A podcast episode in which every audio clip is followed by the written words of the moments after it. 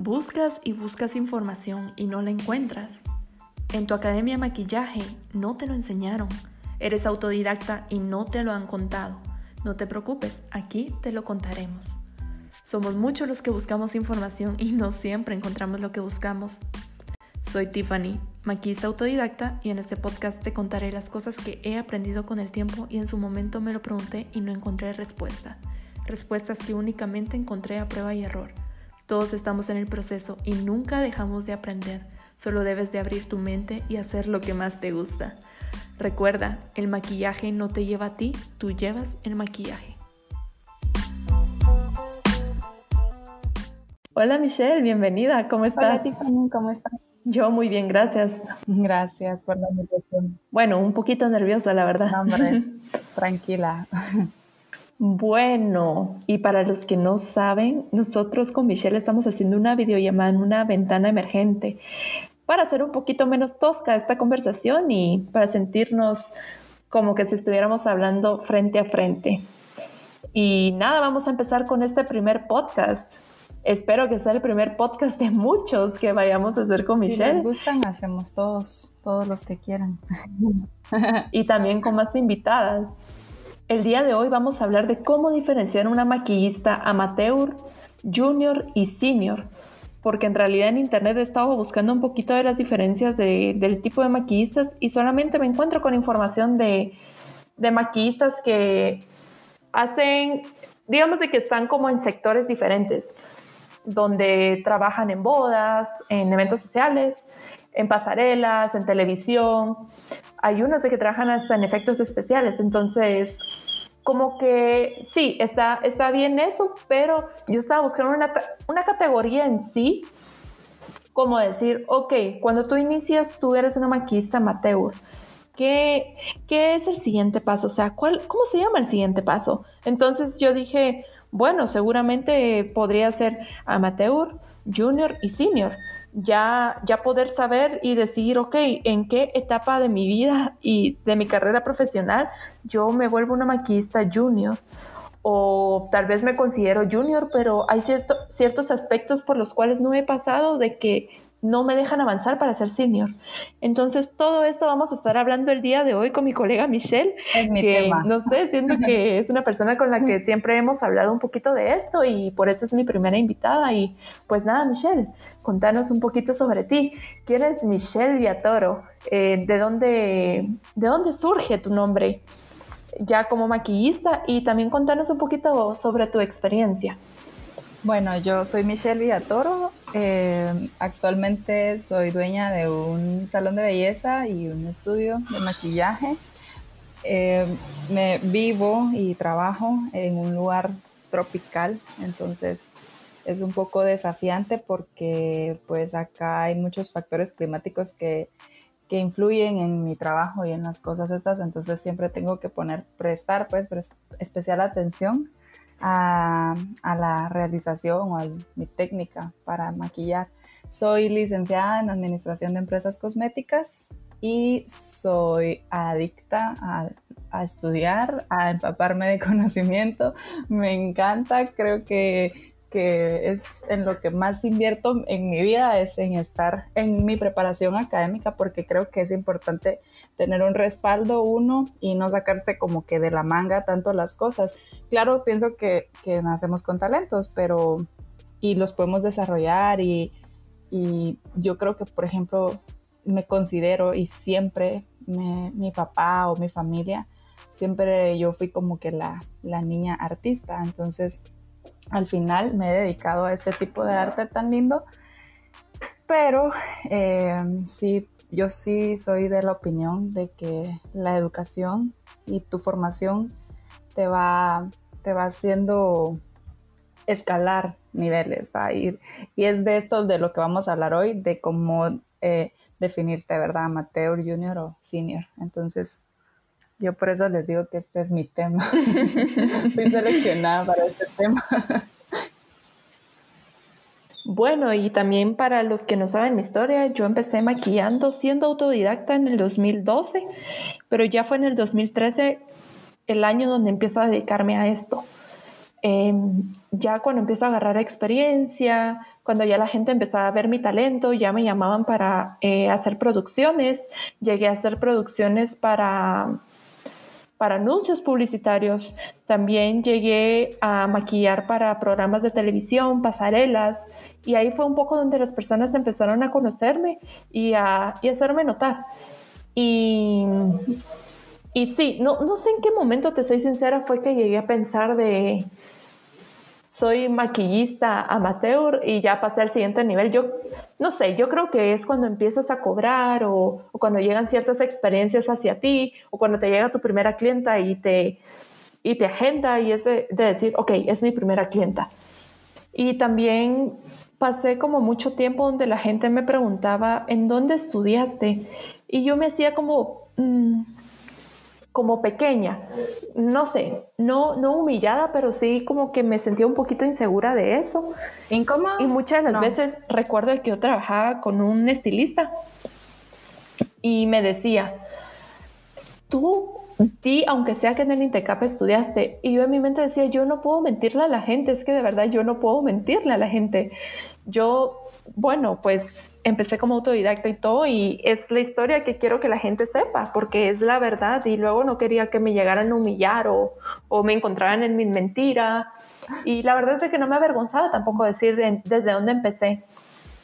Pero, pero cabe mencionar entre esto que no tu, tus inicios o tu, tu, inicio como maquillista, no, si bien no fue en el ámbito precisamente como de, dedicarte a estudiar cosas de maquillaje ni nada, pero, o de belleza, pero sí tenías una base que porque estudiabas diseño, entonces va relacionado. Mi maestra, mi primer maestra de maquillaje es diseñadora, ella es diseñadora y siempre uh, tuvo toda mi admiración y todo, yo la miraba tan increíble.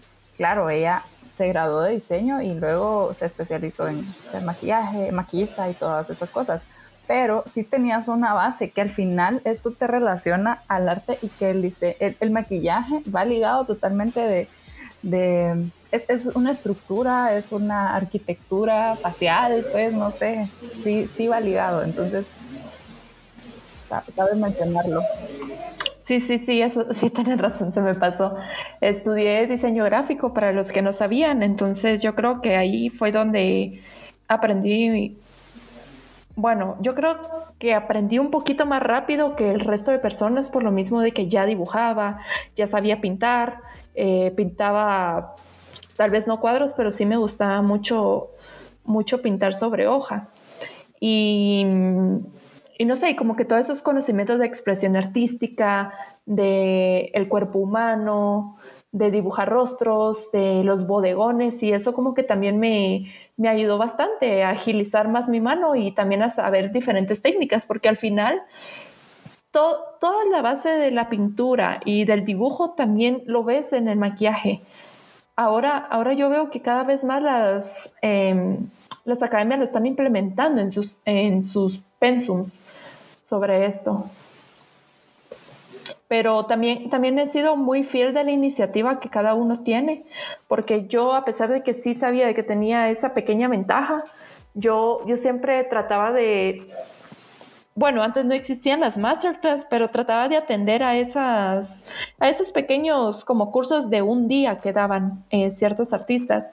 Eh, sí me pasó un par de veces de que fui a, a uno de esas masterclass, entre comillas, solo éramos 15 personas, donde enseñaban a cómo realizar un maquillaje de, de, específico tema.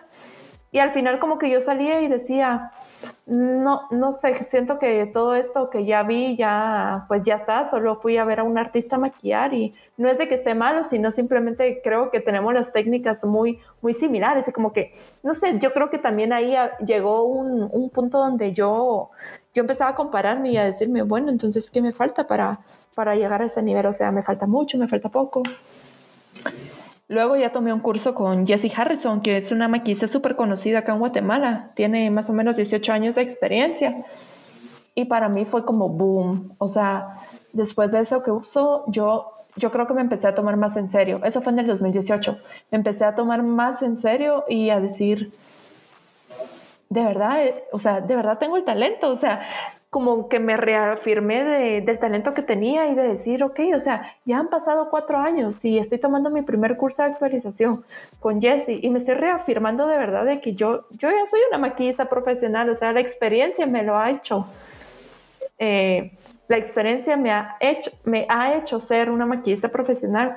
Entonces yo creo que ahí fue cuando agarré como un poquito más de confianza en mí y empecé también como a, Pero a valorarme, por así decirme, como maquillista. Esto estimuló tu seguridad.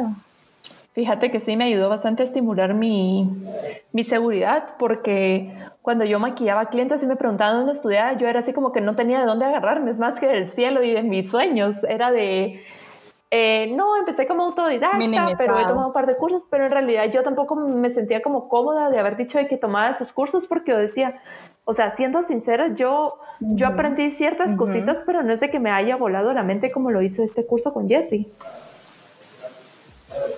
pero me hacía pequeña nuevamente, era lo que te decía, o sea, no, no sé por qué me hacía pequeña, no me la creía.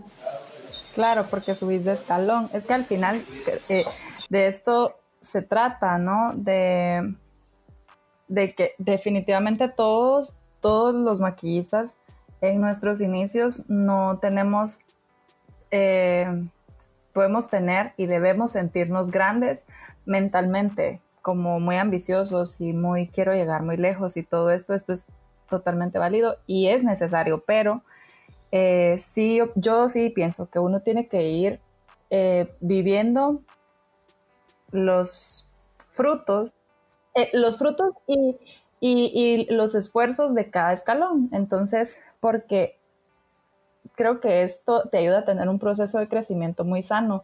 Yo también pienso, por ejemplo, en mis inicios, yo siempre fui muy artística y cabal, desde chiquitita iba a clases de pintura y a mí me gustaba mucho, eh, en las clases de pintura hacíamos bodegones de frutas y de cosas y que no sé qué. Y a mí me encantaban más las clases y me llamaba tanto la atención dibujar ojos y mi maestra lo notó y entonces empezó a explotar mucho esto y, y yo hice unos ejercicios de ojos que yo no sé cuántos ojos habré hecho en mi vida pero yo siento que ella despertó en mí eso, porque me puso a dibujar miles de ojos. Claro, era, era con técnicas para aprender a usar crayón y diferentes materiales, eh, pero a mí me encantaba toda esta rama de, del cuerpo, del cuerpo y el rollo facial y todo eso era lo que me gustaba mucho más. Eh, y ahí te vas dando cuenta de que es, es, algo que definitivamente sí lo tenés que traer, sí tenés que nacer con eso, porque al entrar a la U, yo tuve algunas compañeras, yo en la U recibía estas clases, mis primeras clases de maquillaje fueron en la U, y yo tenía unas compañeras que les costaba muchísimo entender, por ejemplo, pasar de claro a oscuro. Y yo decía, ¿por qué les cuesta tanto si eso es algo tan fácil? Pero estos eran términos que yo ya no eran no eran inicios para mí, eran temas que yo ya conocía y manejaba. ¿Por qué? Porque ya lo había recibido antes, pero para ellas era muy difícil. O la transición de un tono a otro, o la estrella de color, cosas así que yo decía, es tan básico, tan, tan fácil, ¿por qué no, por qué no avanzamos por ellas? Pero, y, perdían la clase, muchas perdían la clase y yo decía, ¿cómo pueden perder la clase?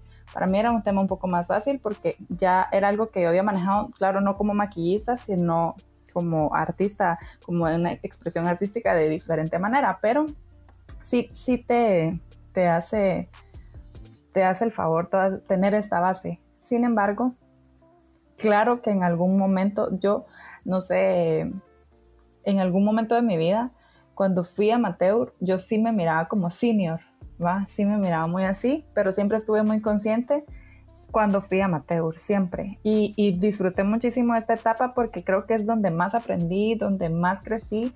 ¿Por qué? Porque cuando sos amateur, no me dejarás mentir, que tu trabajo no es bien pagado, o sea, reconocido económicamente no mucho, y entonces te toca que regalar mucho tu trabajo. Y, y, y pensás, bueno, bueno, eh, por amor al arte, decíamos la otra vez en una conversación con Tiffany, nosotras realmente sí tenemos amor a este arte, entonces hay muchas cosas que hacemos solo por, por el amor a la, a la profesión y a, a, lo que somos y por tener, mmm, que esto es algo que te pasa mucho cuando sos amateur y a veces se llega uno a frustrar y ahí es donde creo que esto se incluye en esa que mencionabas de que no tenías tantos recursos y que el, el dinero no es lo mismo y todo porque no te lo reconocen económicamente, pero vas creando contactos, eh, vas abriéndote el campo y vas ganando experiencias y practicando. Entonces esto es muy valioso, eh, tener la oportunidad de poder practicar,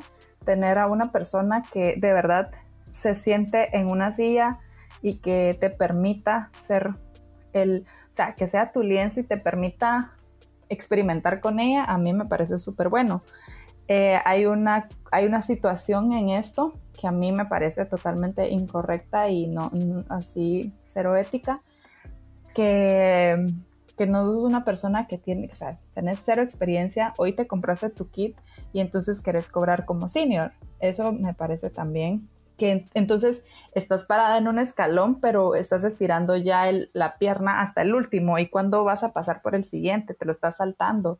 Eh, tu momento va a llegar, pero tenés que ir como en esa escalada eh, así, paso a paso y, vivirlo como es. A todos, absolutamente todos los maquillistas, nadie empezó desde arriba, nadie, si empezás desde arriba, y, lo, lo, comento porque me he estado actualizándome últimamente en cursos con masters y estás en una masterclass, yo me meto en una masterclass porque voy reconociendo en qué nivel estoy. Entonces digo, bueno, ahora necesito este más, va, voy a subir a este. Y, y lo, lo, lo, voy haciendo eh, con base a mis conocimientos o mis habilidades, que según yo tengo, ¿verdad? Entonces, pasa que en estas máster me pasó mucho que tenía compañeras que estaban en sus inicios, o sea, están iniciando ahorita a ser maquillistas y no entendían absolutamente nada. Y yo digo, ¿qué están haciendo acá? No es como, eh, no es minimizarlas ni nada de esto, simplemente que si no puedes, eh, no puedes vivir, no puedes pararte en el escalón más alto, en, el, el daño más alto de la escalera, si no tenés los conocimientos de las dos anteriores, ¿va? Entonces, ¿por qué? Porque te, vas a tambalear y, no va a funcionar. Entonces, yo sí creo que es bien, bien importante pasar las etapas y todo este, este crecimiento, irlo teniendo eh, para, que el crecimiento se dé de una manera saludable y es muy orgánico y va llegando y, poco a poco la vida te lo va dando y te lo vas ganando también, pero, pero sí sí, sí considero como que, eh, oyendo tu historia y pensando en la mía, sí digo, claro, hemos tenido que pasar eh, en el, en la, en el punto cero, nos hemos parado las dos en el punto cero y nos hemos parado todos eh, y hemos ido subiendo, ¿verdad? Y, seguiremos subiendo porque así es la vida. Para También eso me enseñó mucho a valorar mi tiempo, a saber cómo bueno, el tratar los clientes sí, pero al menos a saber cómo mantener mi kit, qué tipos de productos debía mantener mi kit para tener mejores resultados, eh, más duraderos y también eh, de una gama específica para, para poder decir, ok, yo estoy cobrando esto porque tengo también este esta cierta cantidad de productos que sé utilizarlos muy bien por mi experiencia y también, y también sé, sé cómo hacerte sentir cómodo a ti como cliente a la hora de maquillarte. Yo, yo no sé qué pasó en esos cuatro años, pero te lo prometo que después de ese curso como que yo dije, soy Tiffany Méndez, me valoro por esto, tengo este trato con los clientes que a mucha gente le gusta y siempre me repitieron, tengo este equipo que me encanta, tengo esta logística, yo sé cómo valorarme, de verdad me tomo mi tiempo para hacer las cosas bien, a, tener un buen servicio al cliente. Entonces, no sé, es súper raro la verdad, pero después de ese curso fue así como que, wow, o sea, de verdad, yo soy Tiffany, volví a nacer. Claro. y después de eso empecé con un hambre así de voy a empezar a ahorrar, voy a conseguir más cursos, más cursos que me gustan, que me llenen. Entonces, gracias a, esa, a esa semilla que se me plantó en ese entonces, yo fue cuando eh, dije, bueno, el otro año pues me voy del país, voy a estudiar algo, algo que me guste, algo con un artista que de verdad yo escoja y eso. Y ahí fue cuando, cuando fui a Inglaterra, a Birmingham, a tomar mi, mi primer curso internacional. Y es súper raro porque mi, o sea, mi mano de obra no era amateur, ya, yo ya me consideraba una persona junior, pero mi mente estaba de amateur porque yo, yo era la misma que me hacía pequeña. Y no sé, como que, no sé, era, era como una autocrítica muy fea y muy destructiva hacia mí durante cuatro años. Bueno, digamos que el primer perfil que tenemos es el amateur, vamos a ir escaneando de a poco. Y y digamos de que ese perfil es la, recién graduada o la que ya empieza a tener interés, aunque no haya estudiado, así como fue mi caso, o alguien autodidacta que, le empieza a interesar el, ser maquillista. Se compró su pequeño kit, tiene el kit que le entregó la academia. Es alguien que ni siquiera ha, ha empezado a cobrar, o sea, no, no ha cobrado por su primera clienta. Más o menos una experiencia de un año, dos años. Y es una persona que al final eh, le llega la primera clienta y dice, no sé cuánto cobrar. Más difícil. Esa es la pregunta del millón. Y, puede pasar, la más difícil. pasa mucho, y lo veo muchísimo, que estás, están, hay academias o cualquier entidad que se dedique a, a preparar maquillistas que reciben personas sin ningún conocimiento y que, boom, tienen que comprar esta, este kit porque es profesional y profesional es mejor y ni siquiera saben cómo tratar un producto profesional, o sea, nunca tuvieron eh, la experiencia con un producto comercial, entonces, boom, las, las lanzan al agua con productos profesionales que tienen definitivamente su forma y, y, a veces no saben cómo, muy bien cómo manejar esto. Entonces, eh, va, y, y ¿Por qué te mencionaba esto de, ah, hay que comprar el kit Super Pro? Me parece lo correcto porque yo soy, estoy en pro de los productos profesionales, pero eh, entonces pasa con las amateur que les costó muchísimo dinero el kit y entonces piensan que tienen que cobrar muchísimo dinero, pero mm, ¿quién te dice esto? ¿Cómo, ¿Cómo saber si estás poniendo el precio correcto? Porque, ¿por qué? Porque pues también en tu precio y en tus costos tenés que incluir tu experiencia, tus conocimientos y todas estas cosas. No solo, no tanto, bueno, sí, pues lo que invertís en, tu preparación, pero además tu, tu experiencia tiene un valor. Entonces, ahí es donde vamos a lo de ir creciendo, ¿no? Y también yo creo que a pesar, mientras más van pasando los años y eso, las academias van agregando este tipo de, temas a sus pensum y, yo lo veo maravilloso porque ayuda también a, poder eh, enfocar a la maquillista y decir, ok, depende esto de estabilidad, este tipo de, de servicio que tienes y eso, pues ya puedes empezar a cobrar tal precio. Y no recuerdo dónde fue que leí, pero contaba un poquito de el primer curso que tenés que tomar antes de ser maquillista es el de automaquillaje. Y yo así como que, wow, o sea, tienes súper razón porque empezás con tu rostro y ya, ya empezás a conocer los productos, que también a ti que te queda bien por tu tipo de ojo, por tu tipo de piel, o sea, todas esas cosas. Yo creo que otra, otra cosa que pasa mucho, bueno, no sé, pero es de que al recién graduarse las maquillistas como que quieren decir, ok, voy a abrir mi estudio. Yo no digo que esté malo, pero en realidad la experiencia no saben lo mucho que ayuda a empezar a entender el negocio. ¿Cuál sería mi pretensión salarial, por así decirlo?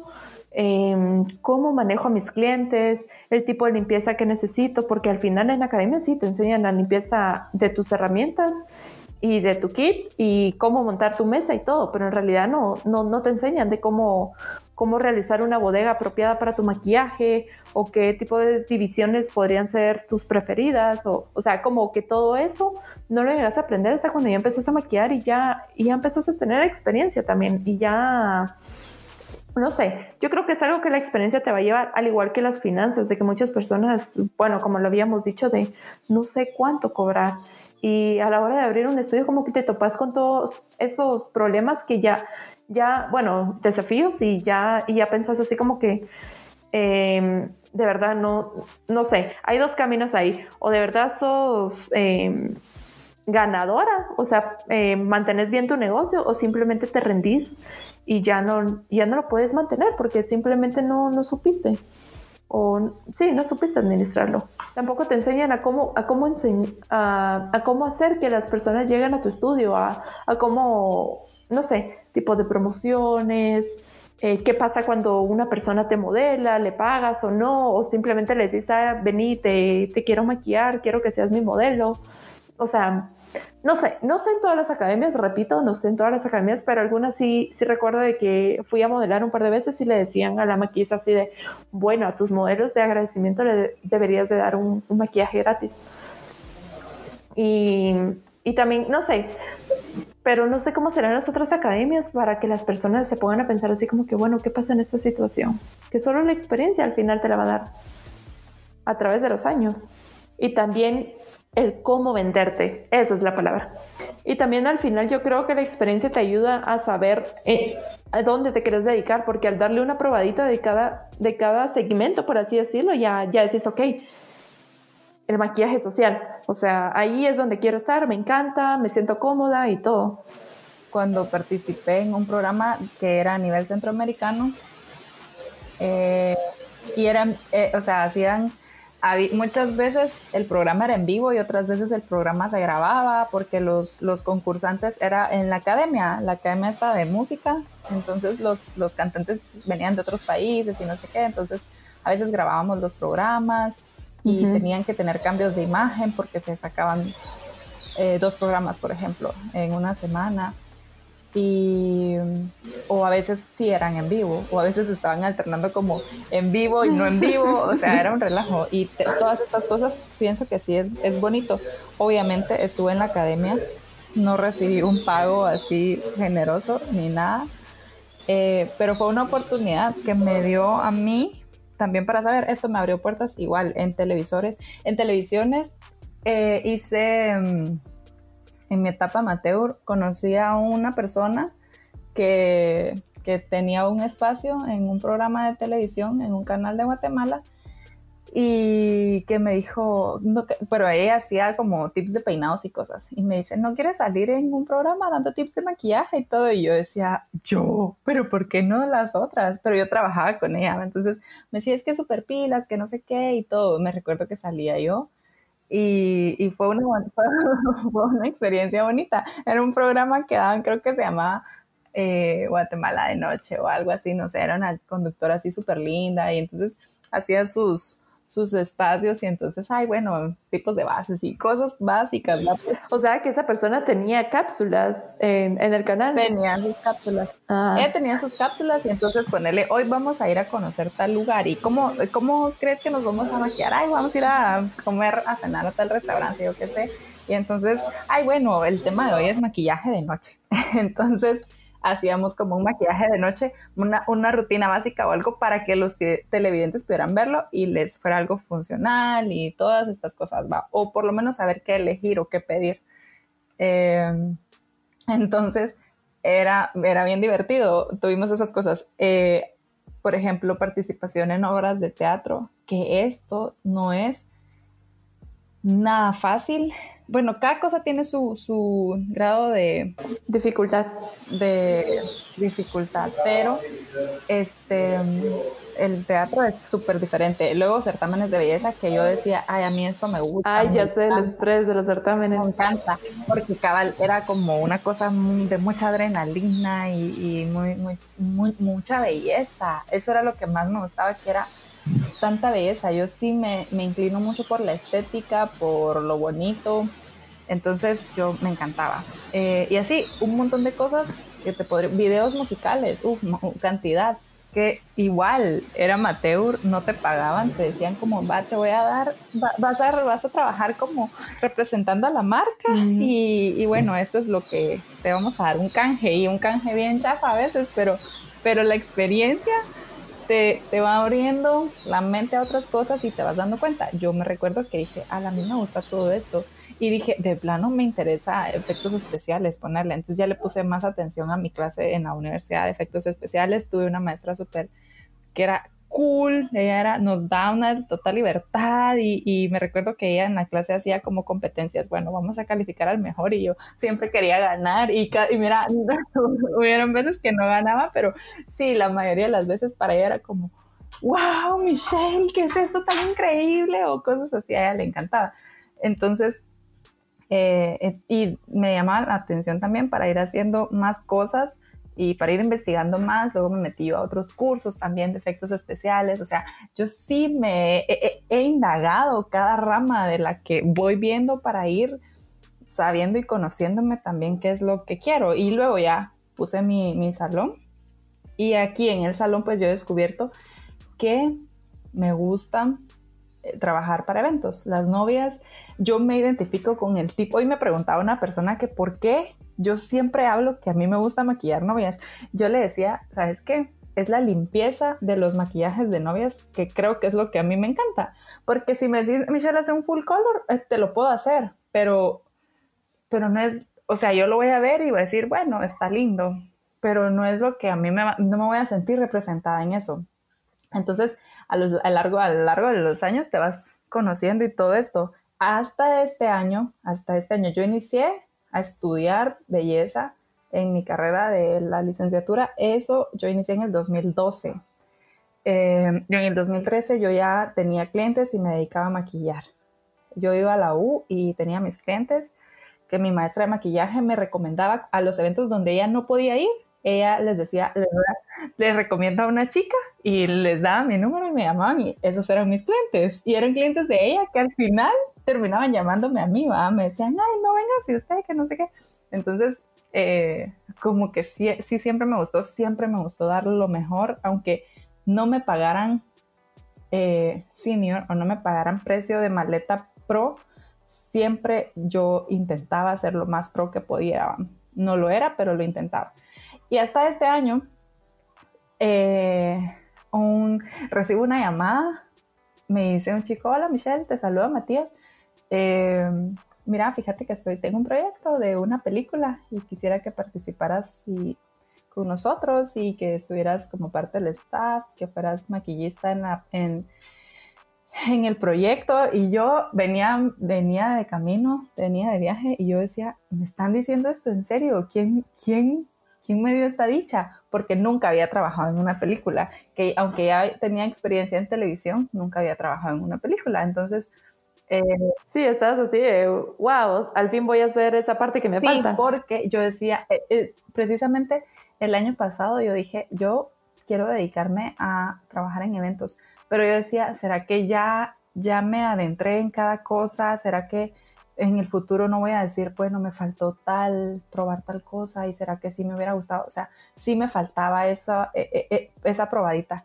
Y me llegó la oportunidad justo cuando yo dije, bueno, voy a ir armándome mi camino ya así definitivo y, y, quiero crecer y en dónde quiero crecer, o sea, eh, cuál va a ser mi rama, mi, esta es mi raíz, pero mi tronco, ¿va? Mi, mi grueso en dónde está.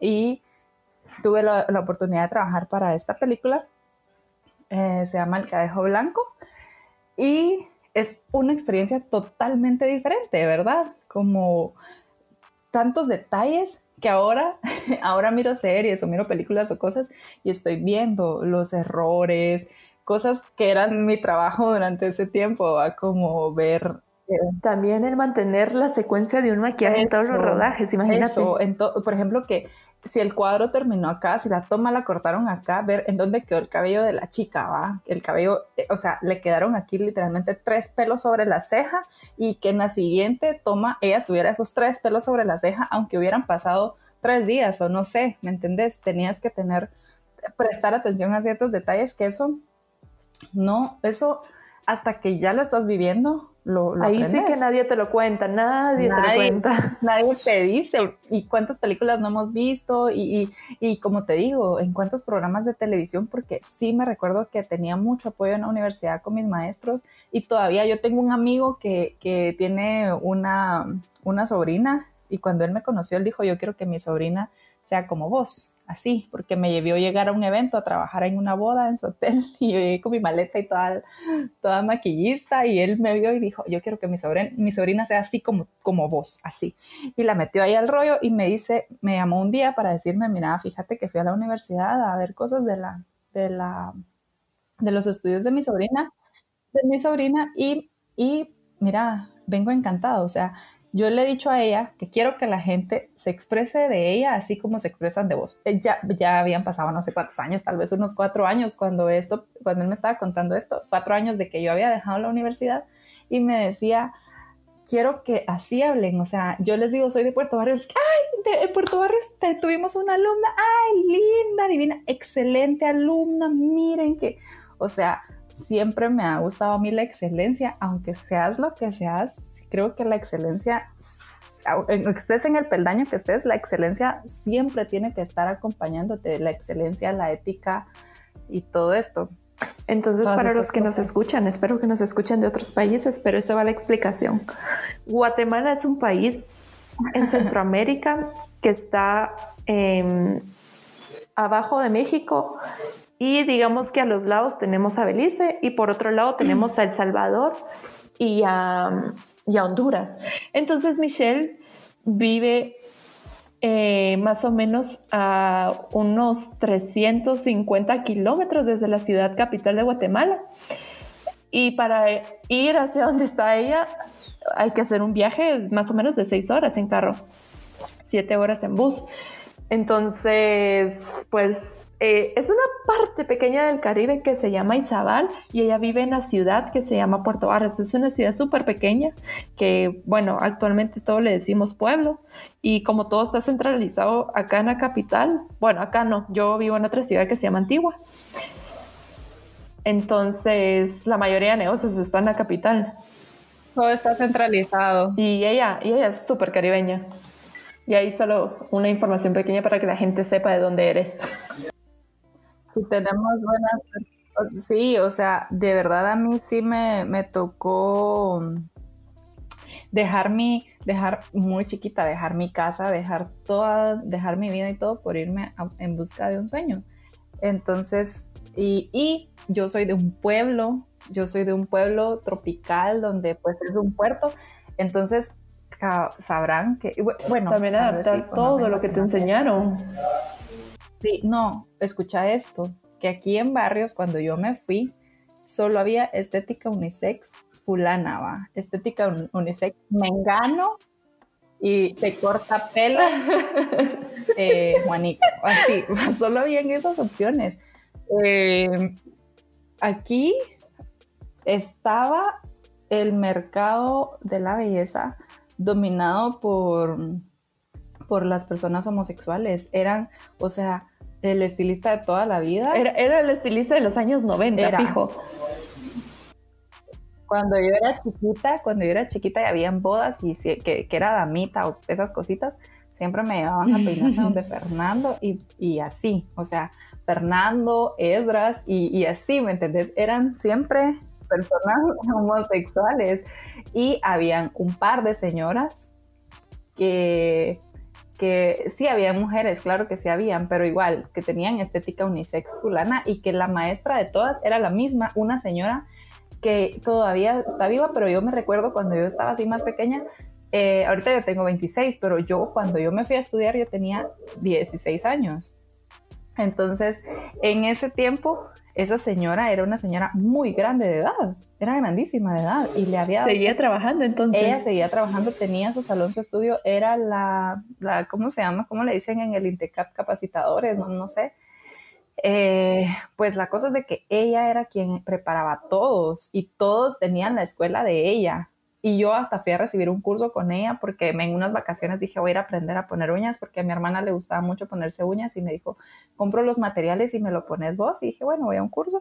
Y, y yo fui con ella. De verdad, la señora, tal vez cuando yo fui, era muy grande, era muy grande de edad, pero una energía, una potencia.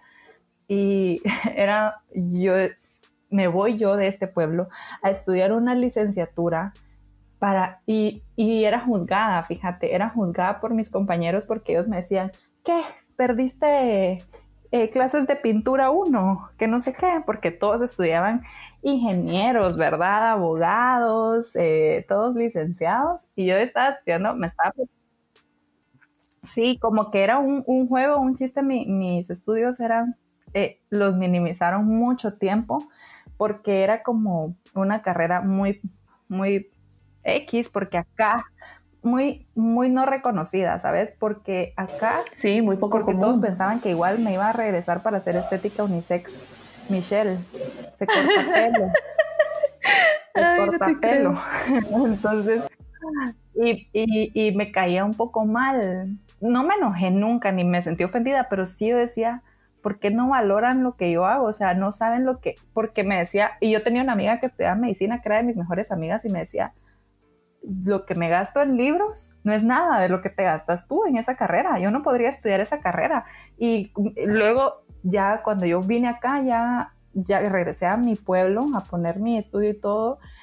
Y era como, wow, y ese maquillaje, va, porque, sabes, aprendes a maquillar de verdad. Entonces ya volví aquí, ya no usaba como sombra blanca nacarada debajo de la ceja, como eran todos los salones que eso te ofrecían el mismo maquillaje. Y entonces eh, era muy atractivo para la gente decir, wow, miren. No, y también sabías aplicar pestañas. Claro.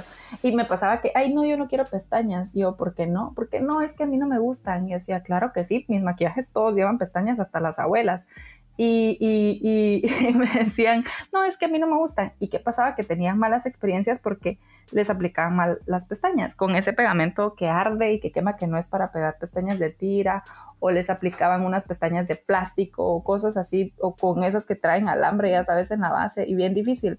Entonces, yo me recuerdo que mis compañeros eh, o la gente siempre era, se, divertían un poco pensando, la Michelle que payasa, va en la universidad, pagando la universidad para estudiar, para tener una estética unisex. Y, y al final volví, acá estoy, y me ha dado tanto este pueblo y tanto la gente, y y en este momento te puedo decir, la gente viaja de otros departamentos, la gente viaja de otros lugares porque quieren venir a hacerse un servicio conmigo, porque vieron una foto de un cabello que yo hice, porque vieron a doña Juana y doña Juana, ¿quién le hizo su cabello? Michelle, y viajan, viajan de lejos para venir acá, viajan por horas para venir a hacerse un servicio conmigo. Y eso es algo que me halaga. Hoy subí una foto de un, de un servicio que hice de cabello y me escribieron cinco personas que están en Guate, en la capital, o sea, están a seis horas de distancia, que me dicen, Michelle, por favor, cuando venís? Y tienen tantas opciones allá, yo digo, realmente pueden poner una cita en cualquier salón y ir a hacerlo, pero están como diciendo, Michelle, por favor, yo quiero eso, quiero contigo, quiero que lo hagas tú. Entonces, es bien, es bien divertido porque cuando me vine y toda la gente me lo dice, yo realmente nunca me di cuenta hasta caí en la cuenta un poco, o sea, tarde, no tarde, pero sí me costó, o no lo entendí yo por mis propios medios, que me fui y rompí el molde. Ya me fui y se rompió el molde. Ya no era una estética unisex. Yo le puse a mi salón Beauty Studio, ¿va? Era Beauty Studio Michelle Villatoro.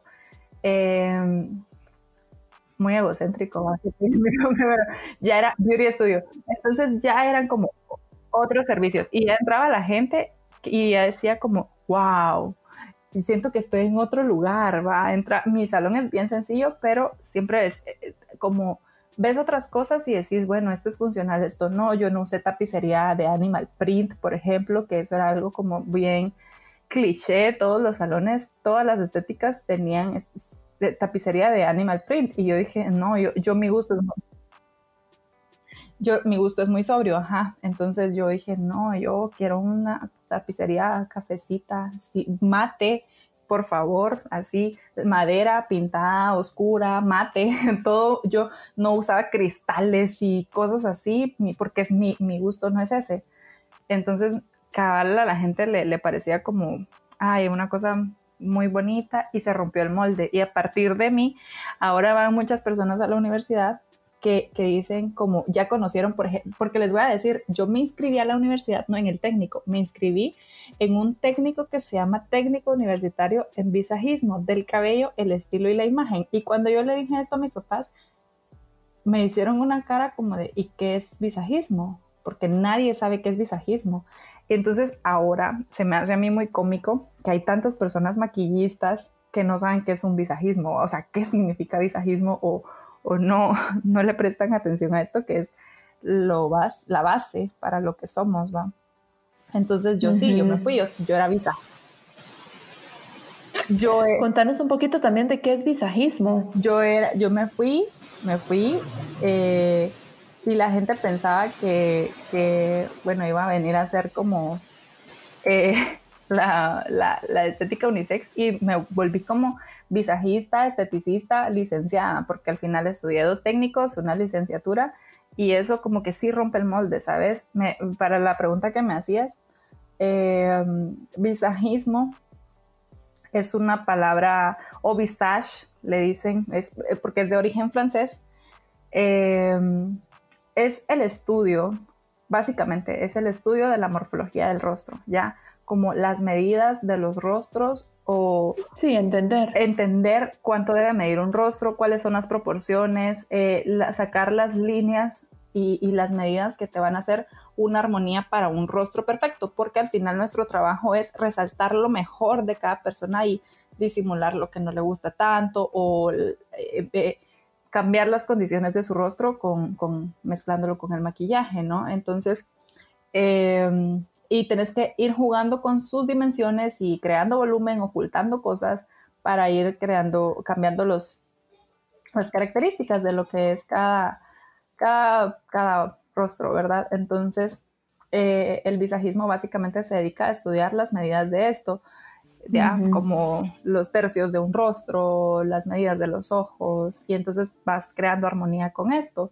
Que, que eso no lo toman en consideración. Yo digo, ah, ¿qué? Está depilando cejas, pero ¿qué?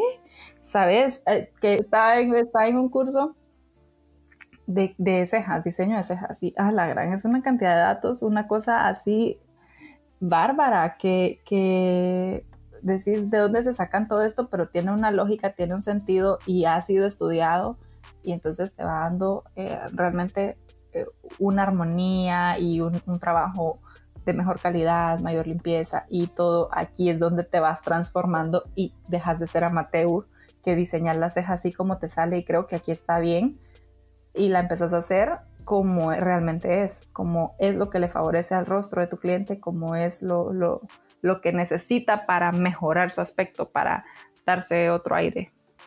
Entonces, eso, básicamente eso sería visajismo. Y ya te digo, regresé, se han ido muchas chicas de acá de barrios a estudiar, no, cientos pues, pero sí unas, por lo menos tres o cuatro que yo conozco, y, mm, a estudiar en la licenciatura y muchas que no se han ido a estudiar la licenciatura porque realmente eso es un poco difícil, pero eh, sí que, se, que dicen, yo quiero estudiar esto, yo quiero hacer esto, y la gente me lo dice, Michelle, antes de ti no habían maquillistas en barrios. Te fuiste, volviste y empezaste con esta tendencia y nadie puede decirte, eh, tú le copiaste a, fulana o, porque Mengana decidió hacer esto, tú también. Claro que no. Tú, tú fuiste, Michelle, quien inició todo esto y date cuenta ahora cuántas personas hay con esto. Y ahí es donde te digo, se rompió el molde, ¿va? Porque yo le dije a mis papás, quiero hacer esto y claro que quiero ser quiero dedicarme a la belleza y claro que mi mamá me dijo, mi mamá me dijo, tenés que tener un título universitario porque tenés que estudiar la universidad. Yo le dije, sí, lo voy a estudiar en la universidad. voy a ser licenciada. Y como así como todos, ¿qué? Y luego mi papá le encantaba decirle a la gente, ay, que sí, mi hija, estoy estudiando visajismo. Y todos, ¿qué es eso? O sea, eh, no, me fui, no me fui a estudiar a la academia, ¿me entendés? Sino que siempre buscas, tú decidís qué nivel querés manejar o hasta dónde también te lo permiten las cosas y, y, sí fue una cosa, una experiencia bien bonita. Eh, decidir irme y vivir otra cosa. Yo, pasa, yo pasé por el, el aula de, donde daban las clases de peinados y yo vi una fila de sillas de salón, la pared total de, de, de, espejos, luces, lavacabezas, ruido de secadoras y me enganché y dije, ah, yo, yo quiero esto, ah, yo quiero estudiar esto y y esto quiero ser. O sea, y realmente importa mucho también quién te apoye, porque por lo menos a mí yo sí conté siempre con el apoyo de mis papás y mi papá sí me dijo, o sea, vos, ¿qué querés ser? ¿Pegadora de botones? Dale, pero tenés que ser la mejor pegadora de botones.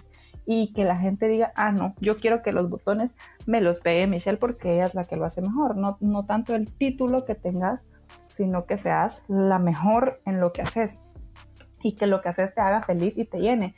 Y yo por eso decía, ah, yo quiero dedicarme a maquillar. Yo lo pienso siempre y digo, sí, yo, yo, yo soy, trato de hacer bien mi trabajo y hago trabajos de cabello, de muchas cosas, de muchos servicios. Pero mí maquillar, yo puedo estar lo más quemada del día anterior, pero decir, tengo que madrugar, de madrugada tengo una cita y me levanto eh, con energía, con ánimos, inspirada, con ganas de recibir a mi cliente, con, con, muchas ganas. Aunque esté muerta de cansancio, yo ya no siento, se me va el cansancio porque voy a hacer algo que me gusta y además me van a pagar por eso. Y además voy a, tener convivencia con la gente que a mí sí me gusta eh, esto de tener clientes y hablar con ellos. Mis clientes, cuando yo regresé a Barrios, ya no tenía amigos porque mis amigos del colegio todos vivían en Guate y ahora mis amigas son mis clientes. O sea, las amigas que tengo son porque se hicieron mis clientes y así se hicieron lazos de amistad. Entonces, eh, es, es, muy gratificante y, y, da muchas cosas esta, esta profesión, esta carrera, como le pongamos de título, ¿verdad? A mí lo que me sorprende mucho es lo increíble de ver a tus colegas visitarte y que te pidan servicio y decirte, Michelle, ayúdame a depilar o ayúdame a, bueno, enseñame a maquillar, eh, actualizarme o cosas así. Me, me sorprende mucho eso. Sí, que me llaman, ¿sabes? Como para decirme, Michelle, ¿cómo puso ese tono? ¿Cómo hizo? Porque la mayoría de las estéticas acá no se dedican a maquillar. Entonces, si hago un servicio de cabello, ya luego me llaman como, ala, usted mire qué lindo, yo no puedo hacer esa difuminación, cómo hizo tales y tales cosas, hablando de cabello, y que las que quieren decir, bueno, mire, yo le quiero ofrecer servicio de maquillaje a mis clientes, obviamente no, no, no al mismo nivel del suyo, pero por lo menos quiero hacerme el quite, me dicen, va. Entonces yo digo, ok, véngase, y vienen a las clases y todo. Y son señoras que me cortaban el cabello, ¿sabes? Entonces, eh, sí, es, bien, es bien chistoso y es, es muy bonito. Voy a eventos, digamos, de, de cosas de Mises y me las encuentro ahí, es como, hola, ¿cómo están? Y todo tan lindo. Y, ¿cómo crees? No? Y, y cabal decís, puchis, eh, compartir cosas con, con, colegas y así, y entonces que llegan y te dicen, ala, ¿qué, qué producto es ese? Como, como no, no, no, había visto que eso existía, ¿me entendés? O, o, cómo hizo tal efecto y, poder compartir estas cosas, a mí también se me hace como una cosa bien, bien bonita, me gusta un montón. Me encanta. Y hay algo que tú has estado mencionando mucho y, me gusta mucho por lo que decís, o sea, la práctica de, de tu de tu, de tu estar practicando constantemente, el estar actualizándote, el estar tomando cursos también, eh, yo creo que es algo súper fundamental, el, el, poder lograr tu primer cliente, aunque sea la prima de, de un amigo o lo que sea, pero ya llegar a tener tu primer cliente es como satisfactorio también. Y creo que el tiempo, el tiempo también te va enseñando a, a, decir así como que, bueno, ya, ya tuve mi primer clienta, ¿qué es lo siguiente? Entonces ya vas entendiendo y dices, ok, entonces yo creo que al siguiente le, le pido depósito porque llegó tarde y me hizo perder mi tiempo y tenía otra cita o yo qué sé. Y creo que también te va a salvar la vida el depósito al final para mí el depósito es un apretón de manos, es cerrando el trato. Este es nuestro compromiso. Yo me comprometo contigo y tú te comprometes conmigo. Tú vas a venir a mi cita y yo voy a estar en tu evento. Eso es. Eso es. Eso, eso significa exactamente. Ahí vamos a estar las dos, ahí voy a estar yo realizando tu servicio. Y también yo creo que otro, otro punto muy, muy importante es la organización, el, el poder decir, ok, si yo me tardo con esta clienta 45 minutos, entonces eh, voy a citar a la siguiente, no sé, 10 minutos después de que termine con, con, mi primera clienta porque tengo que preparar. O simplemente ya empezás a hacer tus horarios de decir, ok, la primera la me quiero a las 9 en punto y sé que me tarda 45 minutos, entonces tengo 15 minutos para tomar agua, para eh, limpiar mis brochas, para preparar de nuevo mi estación, para limpiar todo.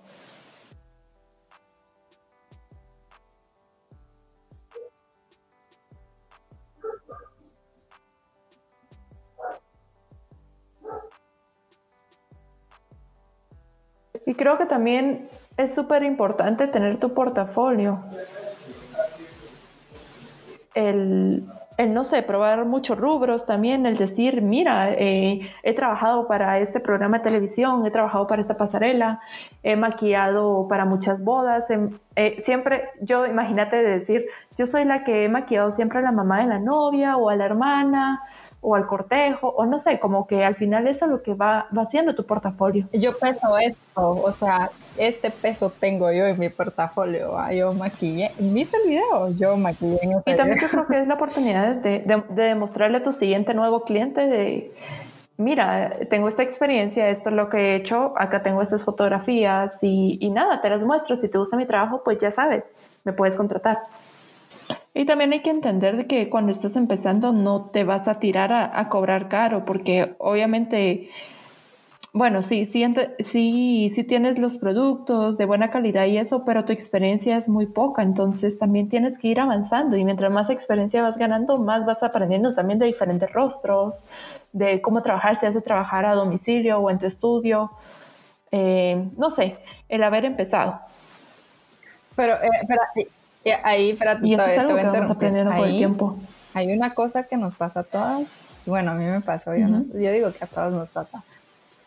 ¿Y cuánto es? El, cliente va, ¿y cuánto es? Eso no sales, como no das la respuesta bien, como, como tímida, ajá, así, como para que no te escuchen porque te da pena cobrar. Eso es horrible, empezar a cobrar a mí me costó muchísimo porque me costó bastante. Estaba acostumbrada solo a hacer práctica y a regalar prácticamente mi trabajo. Y, y, de, de, pronto mi primer cliente fue como, ya sabes, yo no me la creía. Y, y me recuerdo que, que, muchas de mis primeras, mis primeras, mis primeras veces, porque no, tenés una primera vez, pero mientras no tenés experiencia, tenés muchas primeras veces, ¿va? Mi primera vez con mi cliente eh, fácil, mi primera vez con mi cliente difícil, mi primera vez con mi cliente señora, mi primera vez con mi cliente regateadora y así va. Tienes muchas primeras veces. Entonces, eh, eh, todas esas primeras veces, en la mayor, bueno, muchas, ya iba yo recomendada y ya me decía la maestra como, o la persona que me recomendaba, mira, te van a pagar tanto. yo decía, ¿es en serio? Yo decía, es mucho. Y me dijo, ay no, yo decía, ¿cómo le voy a decir eso a ella? ¿De que le voy a cobrar eso? Te da pena, te da una pena horrible cobrarlo. Y, y, y esa pena siempre la vas a tener porque yo, por ejemplo, estaba, estoy actualizando mi portafolio y ya tengo varios años de experiencia. Ya les digo, desde el 2013 comencé a dedicarme con clientes y todo. ¿Cuánto es eso? Son siete años, va. Tengo siete años de experiencia. Y ahorita que yo me he dedicado, le he invertido mucho a mi, a mi educación y he cambiado muchas cosas y siento que subí otro peldaño, digo, realmente no puedo seguir cobrando lo mismo porque estoy teniendo una inversión muy grande. Claro, también has cambiado productos. He cambiado productos, me busqué, por ejemplo, diseños de pestañas, muchas cosas. O sea, realmente le estoy poniendo mucha atención a detalles que esos detalles tienen un precio. Y, y yo digo, sé que tengo que subirle el precio, sé cuánto tengo que subirle y no quiero porque me muero de pena decir, cambie mis precios, me muero de la vergüenza todavía y ya no debería darme vergüenza. Y, y, y la, las personas me lo dicen, Michelle, tiene que cambiar sus precios porque este, este servicio no puede valer eso.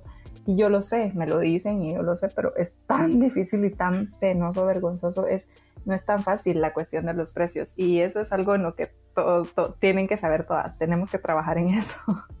Yo creo que también ahí es cuando te ves en tercera persona, por así decirlo, bueno, en segunda persona, y, y decís así como que, bueno, he avanzado esta cantidad de experiencia, eh, he logrado trabajar con esta cantidad de personas, de verdad mi kit es muy diferente a como cuando empecé, he agregado cosas que de verdad me gustan, no solo tengo cosas de que, bueno, las compré en su momento y todo, pero no me funcionan. Eh, yo creo que todo eso también te va ayudando a la experiencia.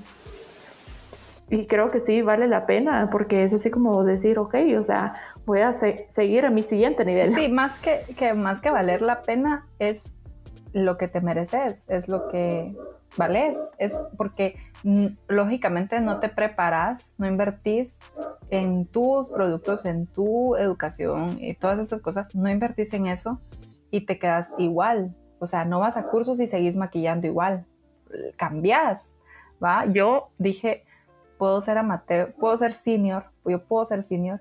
Cuando yo soñaba con, con, un, yo soñaba con un maquillista, lo alucinaba y yo dije, me voy a ir a Brasil a estudiar con este. Yo lo amo. Y boom, viene a Guatemala. Sorpresa, el fulano que yo amaba, que, que era Alcántara, viene a Guatemala.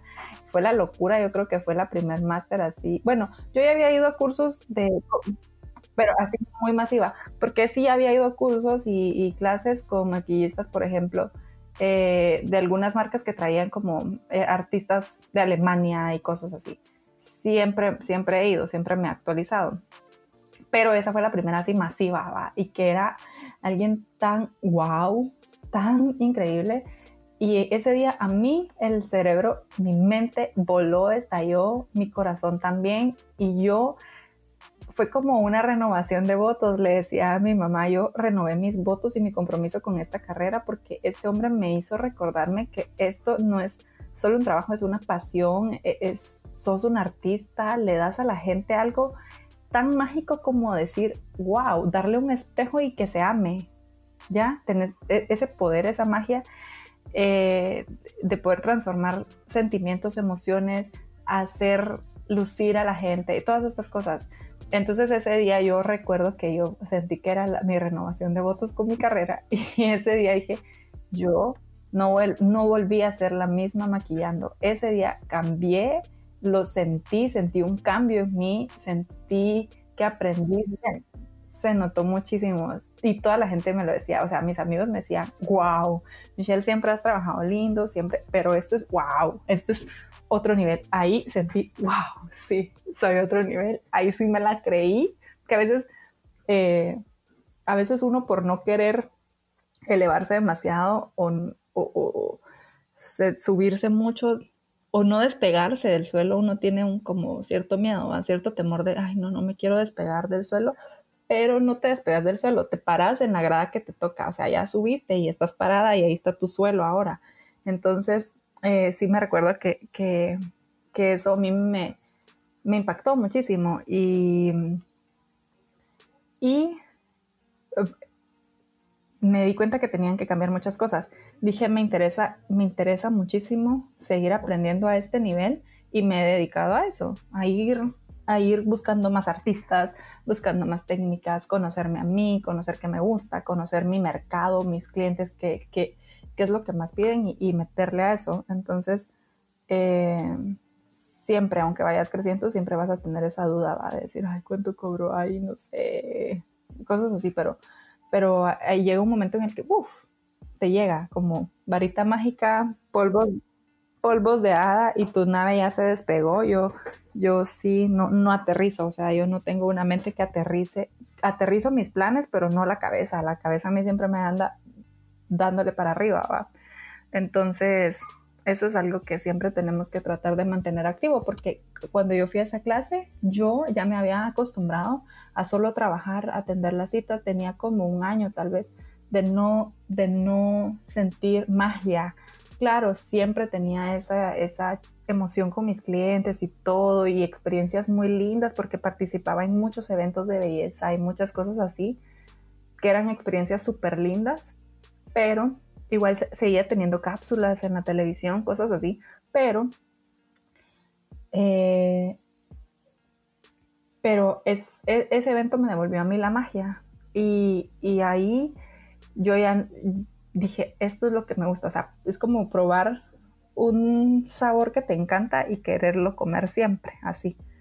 Entonces, sí. Y, y, también, y también yo creo que eso va a ser como el decir, bueno, yo, yo no puedo cobrar el mismo precio que estaba cobrando hace tres años porque ahora no tengo el mismo kit, la misma experiencia, la tengo más, eh, he mejorado mi trato con los clientes, he sabido cómo tratarlos, he podido también manejar mi tiempo, el ser puntual, no llegar tarde, el tener todo limpio, no sé, como que esos detalles.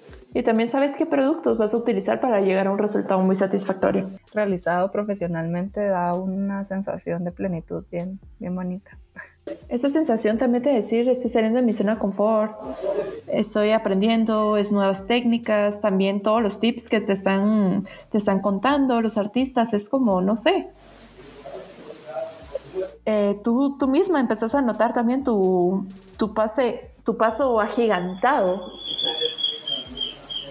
Mi técnica ha cambiado, mis productos han cambiado, eh, no sé, hasta yo he cambiado. Claro, y empezar, empezar a hacer los pequeños cambios de decir, ok, en lugar de decir pintar, voy a decir maquillar, en lugar de decir em, eh, poner o echar, voy a decir aplicar. Entonces ya, ya empiezas a, generar también esos términos un poquito más profesionales. Llamar a las cosas por su nombre. Ajá, entonces sí, son unas formas técnicas.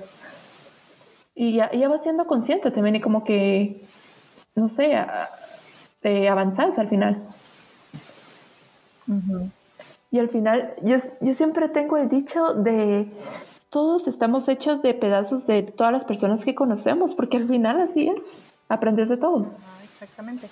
Y, y, que fíjate, pues a esta, y esto es lo que yo, por, porque me encanta a mí tanto estudiar y porque me encanta estar en clases presenciales y todo esto, porque te da cosas que no te transmite una pantalla. O sea, claro, yo miro tutoriales, yo me siento a ver YouTube, claro, yo digo, ay, ¿qué, qué será tal, técnica, ¿cómo será? Entonces ya buscas como en Pinterest o cosas así. Claro, así como andamos buscando el baking hace siete años. Ajá, pero te, muestran, te van mostrando el tutorial y entonces va, lo vas viendo, sí, boom, de repente. No tienen el mismo ojo que tú. Cuando, ¿En qué momento lo dejó así tan linda, va?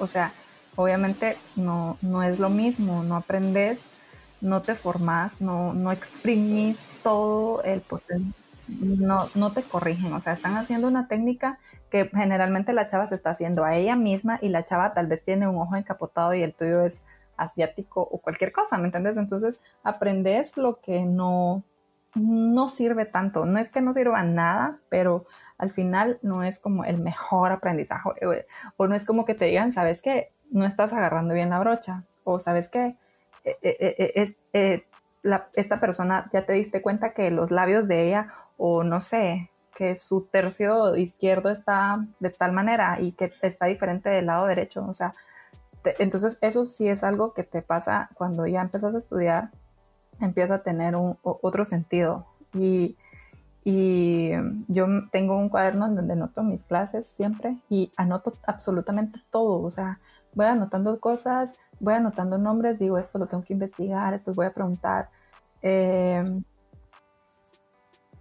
Sí, entonces esas cosas sí las, las, las recibís únicamente yendo a una clase y por esto pagas, ¿verdad? Y por esto hay, hay personas que no mm, dicen, ay, no, pero si eso lo puedo ver en YouTube. Claro, lo vas a ver en YouTube, pero con muchas pausas, con muchos cortes, muy editado, muy gratis. Entonces, así como es de gratis, no te van a dar la técnica gratis, ¿verdad? Nadie te va a regalar sus conocimientos. Tiene un precio, tiene un valor y, y vale la pena, absolutamente vale totalmente la pena invertirlo y pagarlo, porque la gente... Claro, y también no te están corrigiendo ahí, no, no, o sea, todo lo que han aprendido, eh, y sabes han aprendido que ves las fotos de los maquillajes que se hacen ellas mismas, ves su foto de perfil y decís, wow, pero esta sí sabe, o sea, esta chava de verdad puede. Y entonces llega un cliente y ya no puede. y entonces decís, ¿qué pasó? Ah, Claro, puede porque conoce sus ojos, conoce su forma, conoce su piel, le funciona a ella, se, maquilla a diario, pero yo me recuerdo a ella, pero no a los clientes. Yo me recuerdo en la U, decía, ¿por qué no nos ponen a maquillar ya? ¿Por qué pasamos viendo solo piel? Yo estaba harta, tenía mi maleta ahí nueva y no la usaba. Y yo decía, ya, ya, ya, ya me aburrí de estar viendo pieles, ya, ya no quiero hacer faciales, yo quiero maquillar estaba harta y pasamos seis meses viendo solo tipos de piel, tipos de piel, tipos de piel, tipos de ojos, tipos de ojos, tipos de ojos, tipos de todo para conocerlos. Y entonces ya cuando tuvimos cliente, ya sabíamos qué hacer. Ya no íbamos como, ya hacíamos el trabajo y al final íbamos por la evaluación, ya no era como estamos desorientadas desde el principio y esas cosas van, ya no, no, no era tan así. Eh, Y esto no, no, normalmente no te lo exigís tú misma, ¿verdad? Normalmente no, no pasa. Es como eh, eh, parte del profesionalismo, que era lo que hablábamos. Eh, parte del profesionalismo es decir, te puedo maquillar, me dejas maquillarte. O sea, ay mami, vas a ir a una cena, te, te maquillo. Tía, vas a salir con tu esposo, te maquillo. Ay, amiga, es el cumpleaños de tu hijo, te maquillo, me dejas maquillarte. ¿Por qué? Porque necesitas ganar experiencia, necesitas conocer diferentes rostros y, probar diferentes lienzos y esto te va a ir haciendo una... También empezar a trabajar en una tienda Ajá, eso te va a ir haciendo profesional, profesional. No sos profesional en un principio porque yo creo que profesional, e, es que esto me, provoca a mí algo, profesional, em, aunque estés graduada y todo, pero si no tenés experiencia, no, no, yo no podría decirte sí, sos muy profesional, porque no te has puesto a prueba, o sea, tu profesionalismo no se ha puesto a prueba, no sabemos si sos o no. Claro, la idea es que te conviertas en alguien profesional, pero, pero em, sí es de ponerlo a prueba y de practicarlo, practicarlo, practicarlo, nada más. Yo creo que también unas personas tienen más habilidad que otras, pero de igual manera, si te gusta la carrera y la quieres meter tiempo, eh, bueno, también dinero, porque tienes que tomar clases, o simplemente con el detalle de empezar a tomar clases de pintura, el entender por qué estás aplicando la luz, la sombra, el cómo, el cómo hacer los espumados, eh, las figuras geométricas, o sea, ya cuando empezás a entender eso, ya como que empezás a fluir también. Y ser, aprender a tratar a la gente, porque ¿cómo vas a saber tratar a la gente si no tenés clientes o si, no convivís? ¿Cómo vas a saber valorar y cuidar a tus clientes si, y tener esa simpatía con ellos si no lo practicas? Si, si siempre estás frente al espejo, obviamente sos amable contigo misma cuando te ves al espejo. Eh, pero cuando ya está un cliente, saber manejar el estrés que carga por su evento, todas estas cosas, tenés que... También el no estar callada, sonreír. Ajá. Sí, eh, hoy, hoy que te decía que tenía esta cliente que me preguntaba que por qué novias, por qué yo hablo de novias. Y yo le digo, fíjate que creo que yo tengo una calma o, o un dominio de mí misma que sirve mucho para las bodas. Yo no me estreso, o sea, las novias normalmente están estresadas o muy emotivas con, con emociones diferentes, todas juntas y así. Y yo, a mí esto no me afecta. O sea, siempre voy a tener una sonrisa, siempre voy a decirle, no, tranquila, tómate un vasito de agua, eh, ¿quieres llorar? Dale. O sea, siempre voy a tener esta energía que, que he aprendido a tenerla. Es parte de mí, o sea, es, es, parte de mi, de mi forma de ser, pero te la va dando la experiencia, va. Porque claro, en la primer boda que yo tuve, que eran 30 clientes, y que yo contraté personas, amigos, para que me ayudaran a, maquillar y a peinar, claro que me estresé, pero aprendí y, y, aprendí cuál era la energía correcta, porque hubo una cliente difícil, ¿sabes? Entonces dije, me puse a prueba, me, puso a prueba y, y, ofendió a uno de mis colaboradores. Y entonces me puso a prueba de verdad, una prueba fuerte. Y era mi primera experiencia, así como una boda muy grande. Y, y saber mantener la calma, saber tener esa, seguir teniendo simpatía con ella y no pelearte con el cliente porque ella está estresada, enojada y de todo y, y te va a decir cosas y aprender a que no te afecte, tener ese tacto para hablarle. Sí, también mantener la, la, la conversación y cómo es tu educación, cómo es el tacto con el cliente, el tacto, el contacto y todo. Incluso para mi, mi, tacto no solamente es como el trato que tengo con el cliente, sino en la forma en la que la, le toco su rostro, la forma en la que uso el pincel en sus ojos, ¿me entendés? Todo e, esto es todo una conexión, entonces sí tenés que ir aprendiendo también a balancear, tener un balance en tu, en tu ser, en tu interior para transmitirlo, porque al final no están en tu estética para, para venir a alterar. Yo creo que tampoco te lo tienes que tomar personal. Sí, exactamente no significa que porque te, sabes controlar no te pase, va, de que, de que te estrese a alguien. Yo en, estos siete años he tenido, em, he tenido dos dos ocasiones en las que se ha ido un cliente y me ha dejado llorando, llorando, llorando amargamente, que he dicho no sirvo, o sea, no por no servir, sino porque por dejar que me afecte, va, porque sus problemas dejar que su, su, mala actitud dejar que me afecte a mí. Entonces, eh, saber reponerte de eso porque el siguiente que viene no tiene la culpa, saber aprender a manejar y parte de tu ética aprender a guardarle la información al cliente, porque yo tengo un salón, ¿sabes? Y cuando dije, ok, el tema de empleados. Sí, yo creo que también es importante el verte en dónde quieres trabajar. ¿Quieres trabajar en una mesa pequeña? ¿Te gustan las mesas grandes? ¿Quieres trabajar en la silla baja donde casi que te tenés que hincar para maquillar? ¿O te gustaría verte cómoda, una silla alta?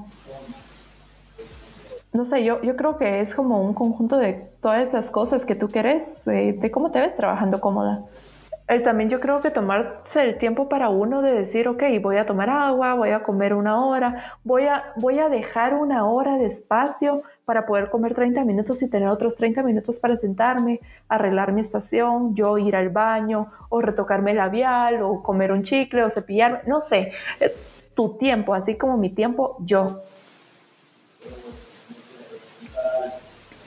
E, en un pueblo, salón de belleza en un pueblo, igual a chisme, ¿va? Entonces, no, no chisme, ¿por qué? Porque yo sé que mi cliente viene y eso es parte de lo que me ha hecho tener un vínculo y una unión muy buena con mis clientes que vienen y me dicen, sí, es que mi esposo sabe que hizo esto y esto y mire, le encontré unas fotos y tantas cosas, su drama, su vida íntima, te la cuentan. Entonces, aprender a cerrar la puerta del salón y que tu cliente se vaya sin sentir el peso de su, sin sentir el peso de su problema, pero no dejándote el peso a ti. ¿Verdad? Que el, que el cliente se vaya, a cerrar la puerta y olvidar lo que te contó y, no cargar con eso en la boca, en la mente, en el corazón. O sea, aprender a lidiar con esas cosas es bien importante, trabajarte psicológicamente y atender la psicología de tu cliente es parte de tu profesionalismo, ¿verdad? Es parte del servicio. Y también, y también yo creo que es importante tratar cada clienta como que si fuera tu primera clienta del día, con la misma energía, con las mismas ganas de hablar, con, no sé, eh, creo que eso te ayuda bastante también. O imagínate también el poder ser capaz de recordar lo que te dice el cliente, o sea, mantener la conversación, darle seguimiento a la conversación. Sí, yo me recuerdo que yo viajaba siempre a Guate, a la capital, a hacerme servicio de pedicure. Y la chava del pedicure siempre me tenía las preguntas, pero yo decía, de que me, me, preguntaba, ¿y, eso, ¿y su perrita qué tal siguió? ¿Pero qué le pasó a mi perrita? Yo bajaba libros de qué le había pasado a mi perrita. Ella sí lo sabía, ella sí. se recuerda que me contó que, y yo, ay, es cierto, ella sí siempre manejaba mi información, pero e, eso es donde te va a aprender a manejar la situación del cliente. Si te estaba diciendo estoy muy feliz, entonces hacerle el ambiente así, celebrar su felicidad. Si está muy triste, acompañarla y sacarla del hoyo. Eh, y, respetar lo que está viviendo. Y, y si tenés equipo de trabajo, pues yo no tengo equipo de trabajo precisamente para evitar, porque si hay más orejas y más bocas, ya no puedes garantizar ese, eso, ¿verdad? Claro, y, y a veces ponerle viene la, viene la cliente como, ala, mire, me dejaron mal la operación, ¿sabe? Y te enseñan su operación y cosas como a veces tienen demasiada confianza y tienes que aprender a recibir su información y manejarla eh, y todo, pero no lo puedes garantizar con otra persona. A mí no, el tema de, de, equipo, me gusta a mí mi equipo, así como lo tengo, les cuento, yo tengo trabajo normalmente sola en el salón, mi, mi, mi, mi cliente está en una cita privada conmigo y ya cuando hay eventos o cosas, tengo la capacidad, si me dicen, mire, somos 100, no me rajo, o sea, vaya, vénganse las 100, 200 no quieren ser, o sea, mientras más mejor, porque siempre voy a tener un equipo que me respalda, que son mis colegas, amigos, que están, que, que, que, que siempre están, o sea, que yo llamo a Tiffany, Tiffany es como, yo eh, han habido muchas ocasiones en las que yo estoy fuera y que llamo a Tiffany, Tiffany, tengo tal evento en barrios, ¿te vas? Sí, sí, yo voy. Y, y dejarle decirle, ahí está el salón, la llave y tales cosas. Es tuyo, pues, o sea, que mis clientes la conocen, se sienten cómodos con ella. Eh, y, que me recuerdo cuando Tiffany venía al principio, eh, tenemos caracteres muy diferentes. Entonces, que siempre hablábamos, siempre al final del día hablábamos y de, decirle, sabes, cuando un cliente te diga tal cosa, podrías intentar. Sí, era nuestra retroalimentación, por supuesto. Podrías intentar tal respuesta, funciona mejor y, cosas así.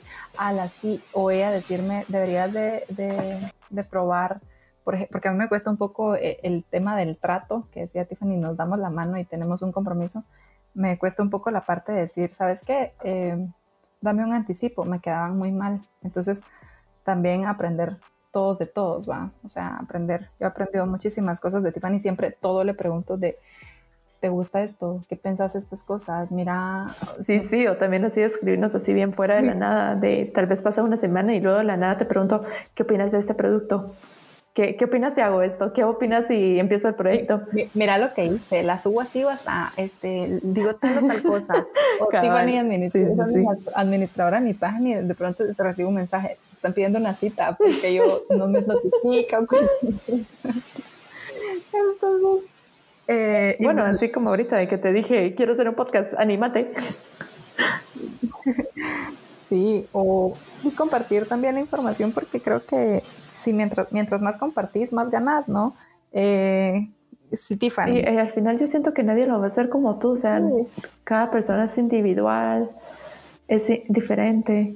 Me, preguntó una vez una persona y me dijo, no le da miedo que Tiffany le quite su cliente, porque yo le dije, ah, me llamó una cliente y no sé qué, le dije, sí, Tiffany puede ir porque era un evento en la ciudad de ella, donde vive Tiffany, entonces vivimos en distintas ciudades. Y me dice, sí, yo, sí, que no sé qué, hablé con mi cliente y yo le dije, llame a Tiffany y esto va. Y entonces él me dice, me dice mi cliente que estaba conmigo en ese momento, no le da miedo que le quite su cliente. Y yo, no, ¿por qué? ¿Por qué? Le digo yo, no sé, me dice, porque le dio así con tanta confianza y, y, eso no es tan bueno, me dice, porque es su cliente, tiene que cuidarlo. Y yo, sí, la cuido y por eso le recomiendo a alguien que yo sé que le va a hacer un trabajo que le, le guste y la deje satisfecha. Y entonces, a los dos minutos me, recibo un mensaje de Tiffany diciéndome, eh, conoces a esta persona, me está diciendo que es de Puerto Barrios y que quiere una cita, pero si es tu cliente, o sea, ese respeto que tiene ella por mis clientes de decir, mira, me habló tal persona, ¿es tu cliente? Y yo decirle, sí, sí es mi cliente, ah, ok. Eh, y, y, ella respetar que es mi cliente, o sea, no decirle de, o, que a veces le hablan y que le dicen, mire, fíjese que yo quisiera un servicio y, como vi que era, que estaba allá y que no sé qué, que no sé cuánto, y, y ella misma preguntarles, ya habló con Michelle, mejor si quiere primero hable con ella. Sí, que hable con ella. Ajá, hable con ella, porque usted es cliente de Michelle, o sea, siempre lo, lo, remarcaba. Hable con Michelle y quede, quede de acuerdo con ella y ella se va a comunicar conmigo. O sea, existe esa relación con, con, respeto, ¿verdad? De, de toda Yo creo que también es bien sano ese ambiente el que tenemos nosotros porque en relación de colegas sí somos como bien respetuosas de de no sé, eh, compartir, eh, también lo de las clientas. Y, me pasó una vez, es que no sé, yo no soy así tampoco, de que me pasó una vez de que acompañé a una chica que me pidió favor de, peinar a unas clientas.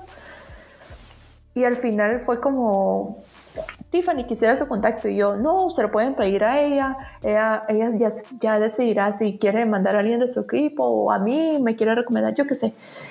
Y luego me llama la clienta y me dice, mira Tiffany, ¿me puedes maquillar y peinar? Es que la otra persona no puede. Y yo, eh, ¿segura que ya le preguntaste? Sí, no, no puede, que no sé qué, me imagino que está ocupada. Ya cuando me dijo, me imagino, yo así como que, mm, no hablo con ella. Entonces sí, vine automáticamente y le escribí. Y le dije, mira, me habló la clienta de la vez pasada que peiné, me está pidiendo maquillaje ahora, solo te lo quiero hacer saber, pero te quiero dar una comisión por la recomendación. Y así como que, ¿qué está pasando? O sea, ella así como que, ah, va. Y yo, no, no, no, en serio, sí, te, te quiero dar la, o sea, las gracias de que me recomendaste y eso, y como que siempre fui como muy correcta en eso, no sé, no, no, no lo podía dejar pasar. Y así como que no, déjame depositarte, en serio. yo es como, bueno, o sea, tengo un evento, sí, le recomiendo a Tiffany, este es su número, hablé con ella, va, que haga trato con ella. Y entonces es como, Tiffany siempre tiene ese detalle de decir, ah, mira, te voy a dar tanto. O por ejemplo, antes se venían para estar meses aquí y me decía, quiero hacer, ofrecer tal servicio, puedo, sí, dale, y, te voy a cobrar tanto y este, esta parte es para ti. O yo de decir, miren, tengo un evento, eh, pero como tenemos diferentes precios, ¿va? tengo un evento y el trato con las personas del evento quedó de tal manera, vamos a, van a pagar tanto. pueden hacer estos servicios, yo les voy a dar material, yo les voy a dar estas cosas para compensar lo que no llego de, de, de, ustedes. Eh, y, yo no, porque voy a quedarme con una comisión, porque en realidad están viajando, viniendo a ayudarme y además viniendo a darme vida, porque a, a tener compañerismo en mi lugar, amar momentos porque mis colegas son mis amigos, ¿no? Vienen y si van a venir, planificar, bueno, qué vamos a hacer, ¿va? ¿A dónde vamos a ir a comer? ¿A qué disco vamos a ir? ¿Cuál es la playa? ¿A qué hora vamos a ir por el sol? O sea, no solamente tanto trabajar. Y, por ejemplo, me pasa a veces que Tiffany me dice, ay, sí, vení, necesito, tengo un evento, ¿me ayudas? Y yo sí voy.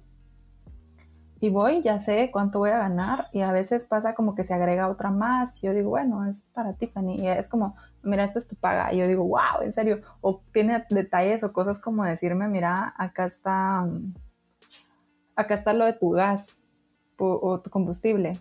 Yo, ¿en serio? O sea, normalmente la gente, ay, te amo.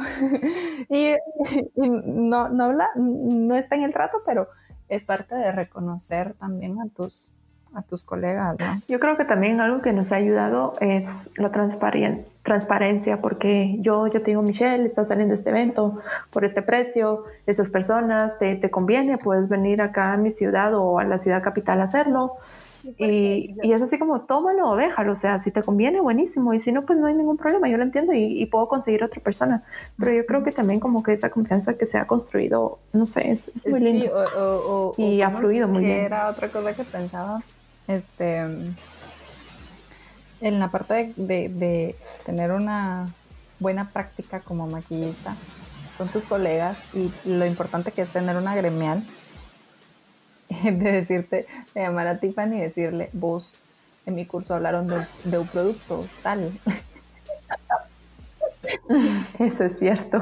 Vos Deberíamos de comprarlo y si es muy grande, pues lo compartimos. Vos ando en un curso, tal cosa está en oferta, ¿querés? Te compro uno o mira, en el curso que vas a ir te encargo que me busques Ajá, o no ir de viaje. O mira, sí, voy, a irme de viaje, cabal, me, voy de viaje, ¿qué querés? Eh, eh, no sé, tener esa, empatía, esa, ese compañerismo, compañerismo que te abre puertas, que te da oportunidades y, que te hace tener y disfrutar un poco esto, porque creo que cuando sos tan hermético, tan egoísta, tan egocéntrico, no lo disfrutas.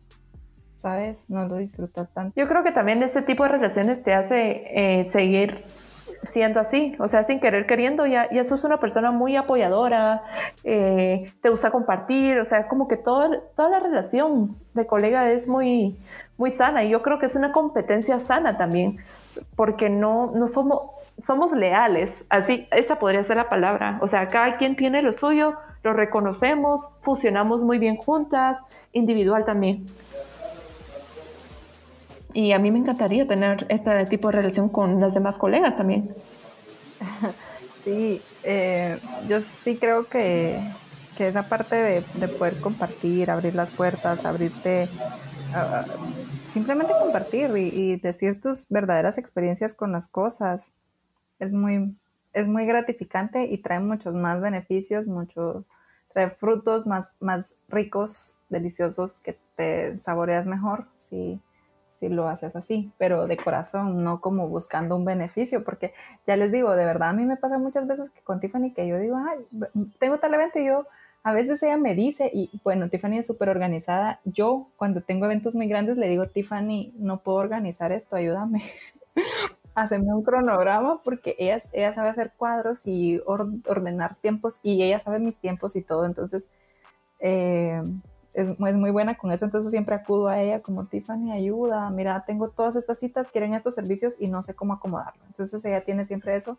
Y cuando ella me dice, mira, venís, siempre me manda un cuadrito, como vas a arreglar a fulana, mengana, sutana. Sí, es así como yo no puedo, pero Michelle puede, yo, yo te la mando, no te preocupes. Me deja, con su cuadrito hecho. La organizo y todo. cuadrito hecho y yo voy y a veces yo ni siquiera leí cuánto me iban a pagar, a veces yo de verdad solo voy porque lo haría por ella, porque aunque, aunque me diga, mira, hoy me voy a quedar con todo el, pago, ah, va, igual iría, que no va a ser así nunca, pues, pero, pero a veces yo me, me da una linda sorpresa decir, ay, wow, me fue muy bien, porque no, no le puse tanta atención y te sorprende, ¿va? No le pones, yo por lo menos no, no le presto tanta atención o me manda cuadritos y lo leí, pero ya se me olvidó y me voy así sin pensar en qué onda y siempre tiene esa atención o ese detalle de, de, cuidarte y decirte, voy a, por ejemplo, preguntarme y decir, no, se agregó una más, no quiero abusar de tu tiempo, podrías hacerlo, porque yo ya no puedo, ah, sí, sí puedo, no, no puedo, y respetar también sí, eso. Sí, sí, o entre las dos lo hacemos, hacemos mitad, mitad y luego nos organizamos. Y es súper curioso porque imagínate, por ejemplo, yo estaba eh, en una boda donde una maquillista me recomendó y estábamos maquillando y ella maquillaba seis personas y yo cinco o cuatro, no recuerdo. La cosa que terminó una hora antes. Y luego vi que las que ella había maquillado todavía no les había aplicado el labial, o creo que sí se los había aplicado y, se fueron a lavar los dientes, comieron y eso, y se les había, se les había quitado así una mínima cantidad de labial. Y estaban así de, oye, mira, ¿me lo puedes retocar? Y, y obviamente yo miraba a mi colega así como ocupada y maquillando y todo. Y vine yo y me la acerco y le dije, ¿querés que te ayude? Y ella así con toda la pena me dijo, no, Tiffany, tú ya terminaste, si quieres te puedes ir, en serio, no tengas pena. Y yo, yo, yo a mi mente decía, de verdad no me cuesta nada, más de 10, 15 minutos, o sea, puedo dejar de ir al baño por 10 minutos por ayudarle a hacer esto, a retocar, o sea, si necesitan polvos, que todo esté bien. Y eso, o sea, como que también esos pequeños actos de, ay, no sé, te, es bien lindo. Eh, es bien lindo y yo creo que, que, es algo, mm, no sé, que tal vez las otras personas piensan de que es una carga, pero en serio para mí, bueno, a mí que me encanta ayudar, no, no me pesa. Y, y sí, yo estaba así como que tú continúa tranquila, solo enseñamos dónde están los labiales, qué color le aplicaste, y yo con mucho gusto lo aplico. Y también yo creo que he tenido esa, esa confianza contigo de decir, mira Michelle, no puedo atender a esta clienta, puedes venir tú a atenderla. Yo no sé, es súper lindo, es que no te lo puedo explicar.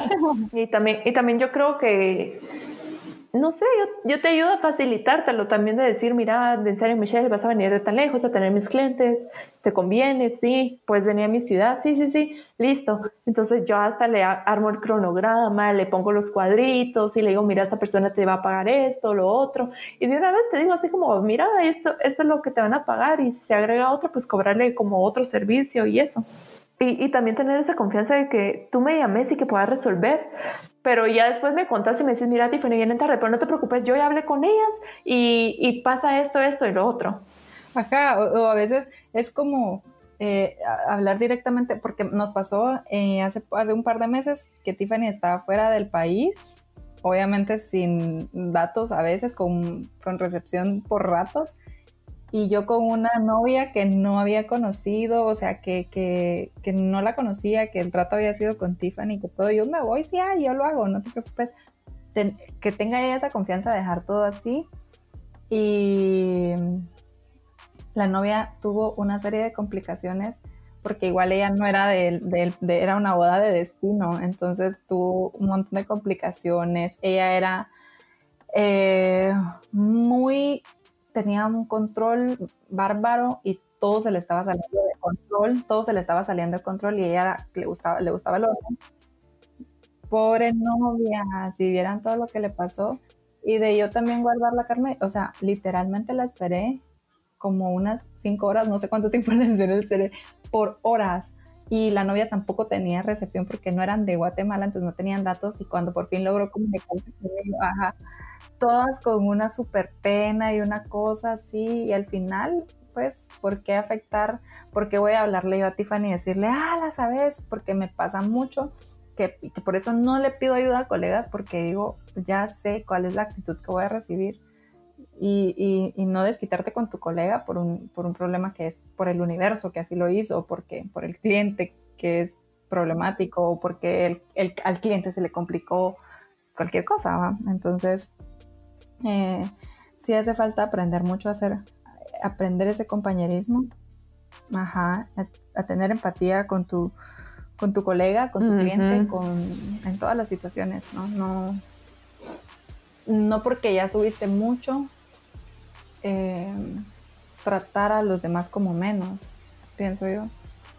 no sé si me expliqué. Yo también llegar a, ese punto de y tal nivel de decir, bueno, yo voy a contratar a una colega, no tengo por qué tratarla mal. O sea, al final, tal vez solo es una recomendación que estoy haciendo, yo ni voy a ganar nada o lo que sea, de verdad solo confío en su trabajo, que lo haga y, eh, eso pues. Y otra cosa bien importante, eh,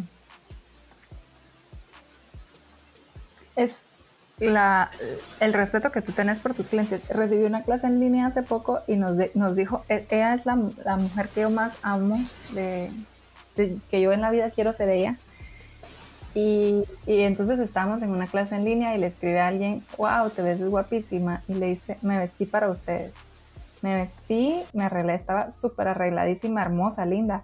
Me arreglé porque ustedes se merecen mi respeto, se merecen mi, mi, mi ¿cómo lo dijo? se merecen toda la importancia del caso, porque están acá, porque esta es una clase, porque se merecen que yo esté presentable para ustedes. Y me, puse a pensar en una ocasión que Tiffany, yo fui a ayudarla en, en un evento y yo me adelanté al evento porque ella se atrasó con otro. Entonces yo llegué antes al evento y a comenzar y toda la cosa. Y cuando ella entró, venía ella cargando su silla, su maleta y tenía, estaba toda linda, toda linda y que dijeron las damas, wow, she's so fluffy, I don't know, un montón de cosas. Empezaron a decir como, wow, qué estilo, wow, qué entrada la de esta chica. Eh, ¿Cómo lo saben valorar? Yo por lo menos no soy una persona que, o por lo menos donde yo vivo, no es como que eh, exista demasiado glamour. Ajá, yo soy muy básica para todo, muy, uh, muy, demasiado básica, demasiado simple, no, no soy muy extravagante, que normalmente las personas, las estilistas son extravagantes, que joyas, que uñas, que todo. Eh, pero sí, por lo menos para mí, un aspecto que es el más importante en la vida es la limpieza. O sea, la limpieza del lugar, la limpieza mía. Yo tengo, hay una chava que yo digo, wow, qué artista, o sea, maquilla increíble, pero toda la vida yo veo que asco sus uñas. Uy, sí, eso sí, grave. ¿Por qué? Porque tiene las uñas con mugre si está tocando caras. ¿Por qué? Yo jamás tengo las uñas con mugre. No tengo uñas extravagantes, uso mis uñas naturales con un color natural, rosado, el que menos se mire, pero no tienen mugre. Ah, no son las más caras ni tienen las piedras más caras pero están limpias siempre, todo el tiempo. Y yo no, me he visto así como tan arregladísima todos los días, pero mi ropa siempre está limpia. Eh, mi... Sí, planchada, gracias a tu mamá. Siempre mi ropa, mi mamá no me ha salido planchada, gracias a Dios. Y ahora que ya crecí, después de los 25, ahora plancho mi ropa, ¿oíste?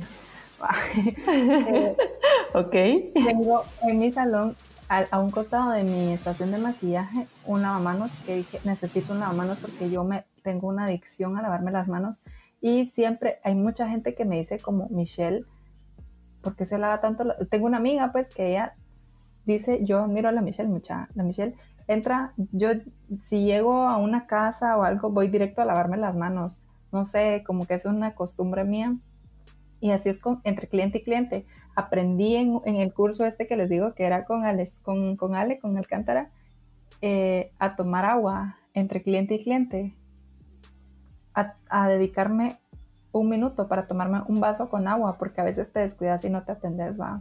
Eh, eh, y, y, la gente, fuimos una vez a un evento con Tiffany y me dijo, ay, siento que las bacterias, estábamos en un evento en una elección de reinas y estábamos maquillando nosotras. Yo tenía como, tenía no sé, creo que eran como seis o no sé cuántas participantes eran, estaban en mi cargo. Entonces yo te tengo un evento, venite. Y va, se viene. Y fuimos al evento y en el lugar donde, en el, en el camerino, me, Tiffany casi así pegada encima mía me da miedo que me da miedo que esas bacterias de esa caja se pasen a nuestra caja y ella metiendo todo quitándolo de, o sea, que no tuviera contacto nuestras cosas que no estuvieran cerca de las de otra chava, porque me decía, tengo miedo, siento que esos gérmenes vienen caminando hacia nosotros. y yo decía, o sea, literalmente la brocha de, esa, de, esta persona podía pararse solita de lo tiesa, o sea, de lo sucia. y, considerar todas estas cosas. Y yo, yo estaba así como, está súper infectada esta caja.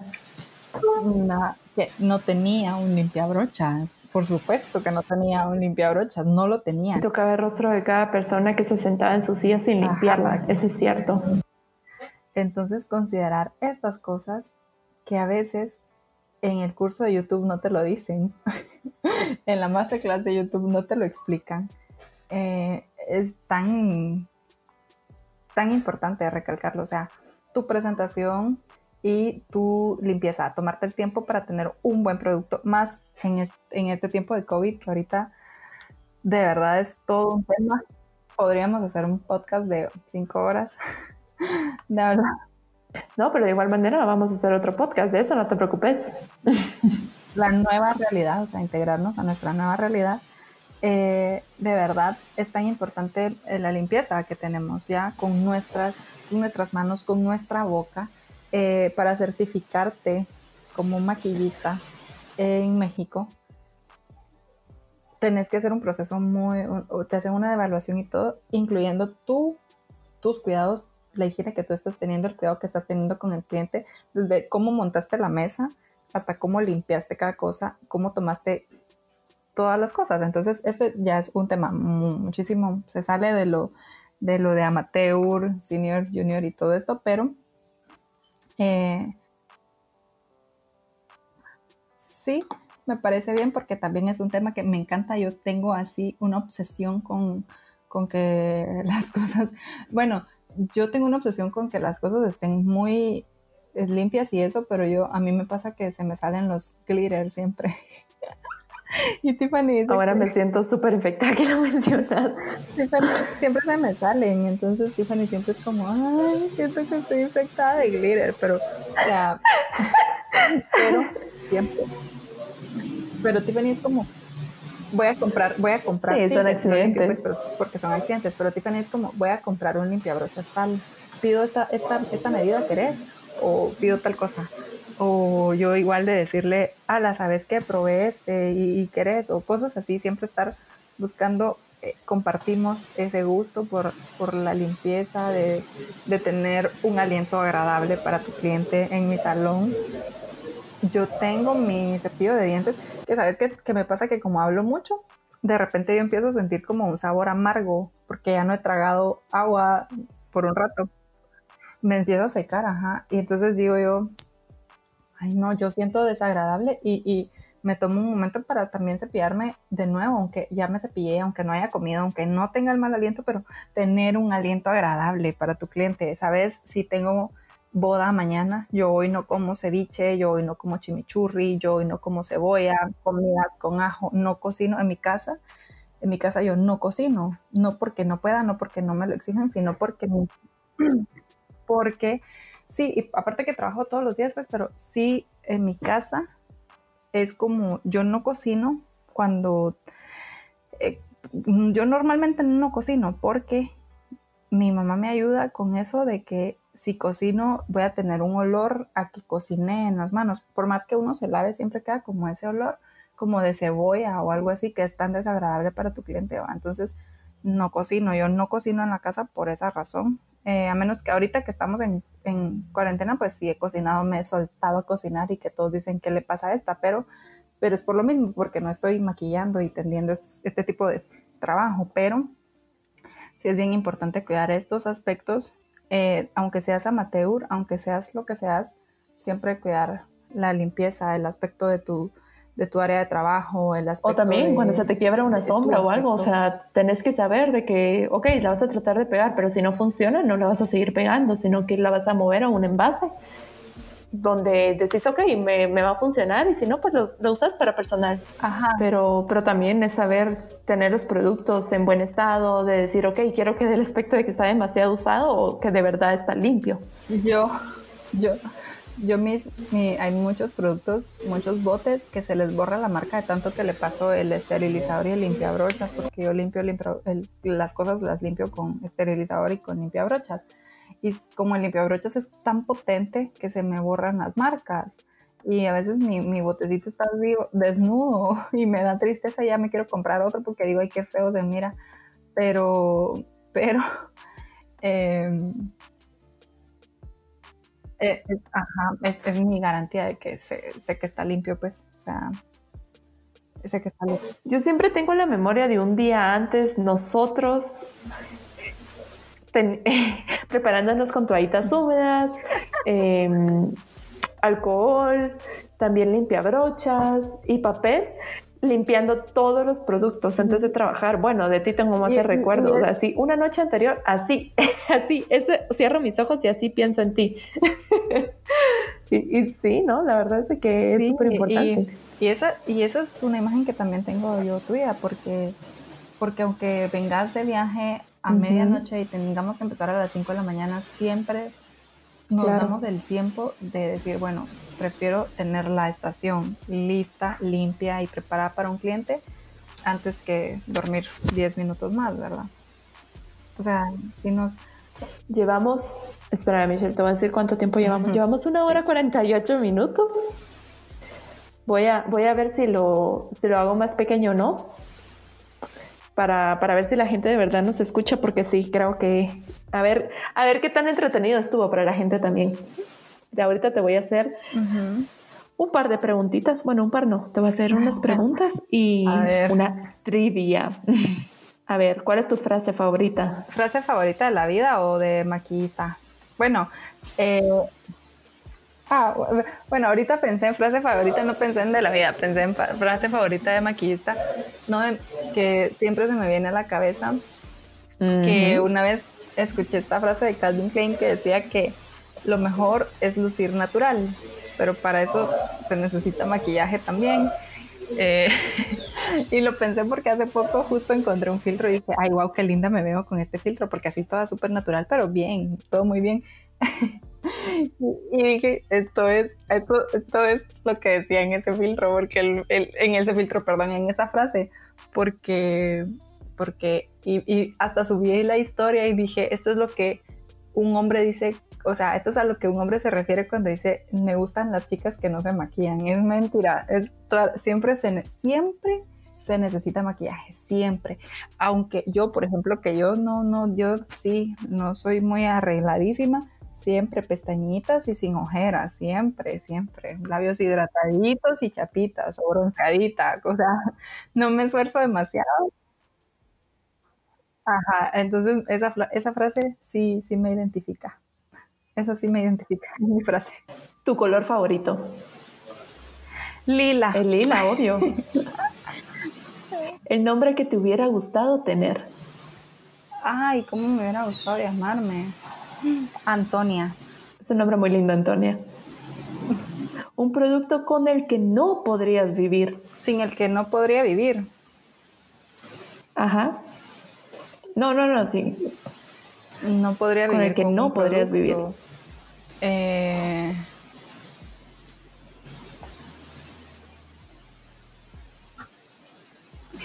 ah, Sabes, me gusta el glow, me gusta, pero mm, no soy tan fanática del exceso de highlight. O sea, sí me gusta, lo uso.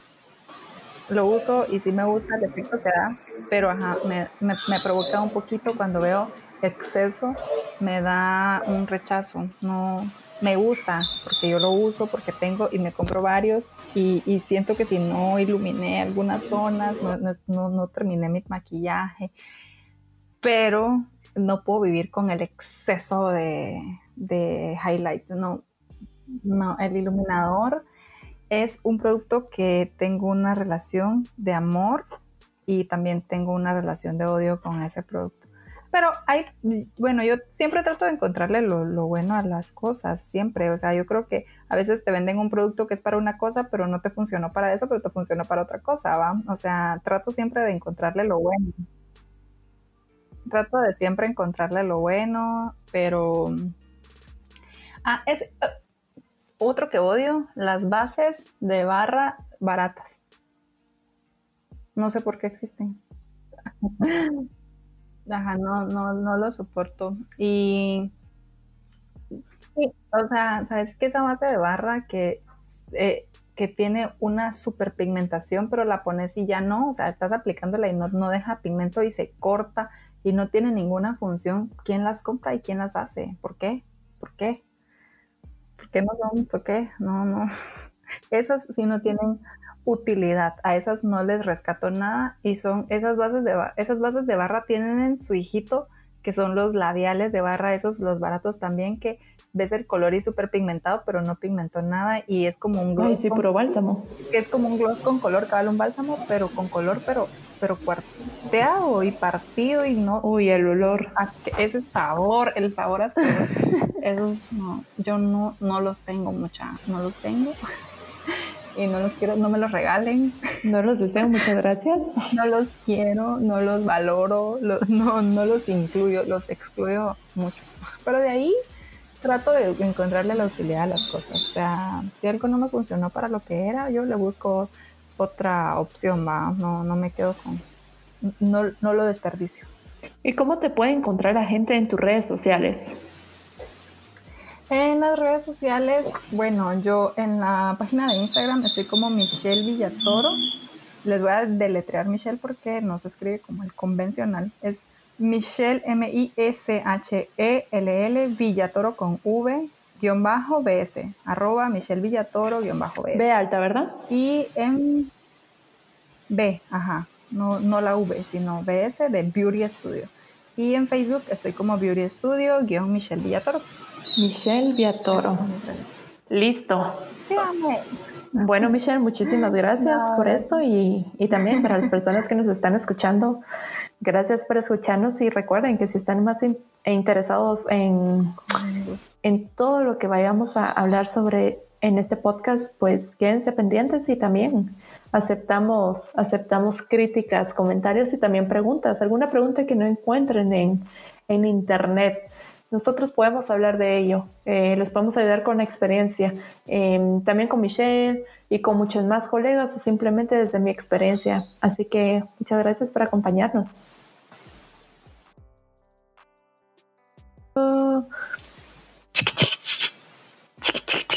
gracias, gracias, gracias. Retalía esto.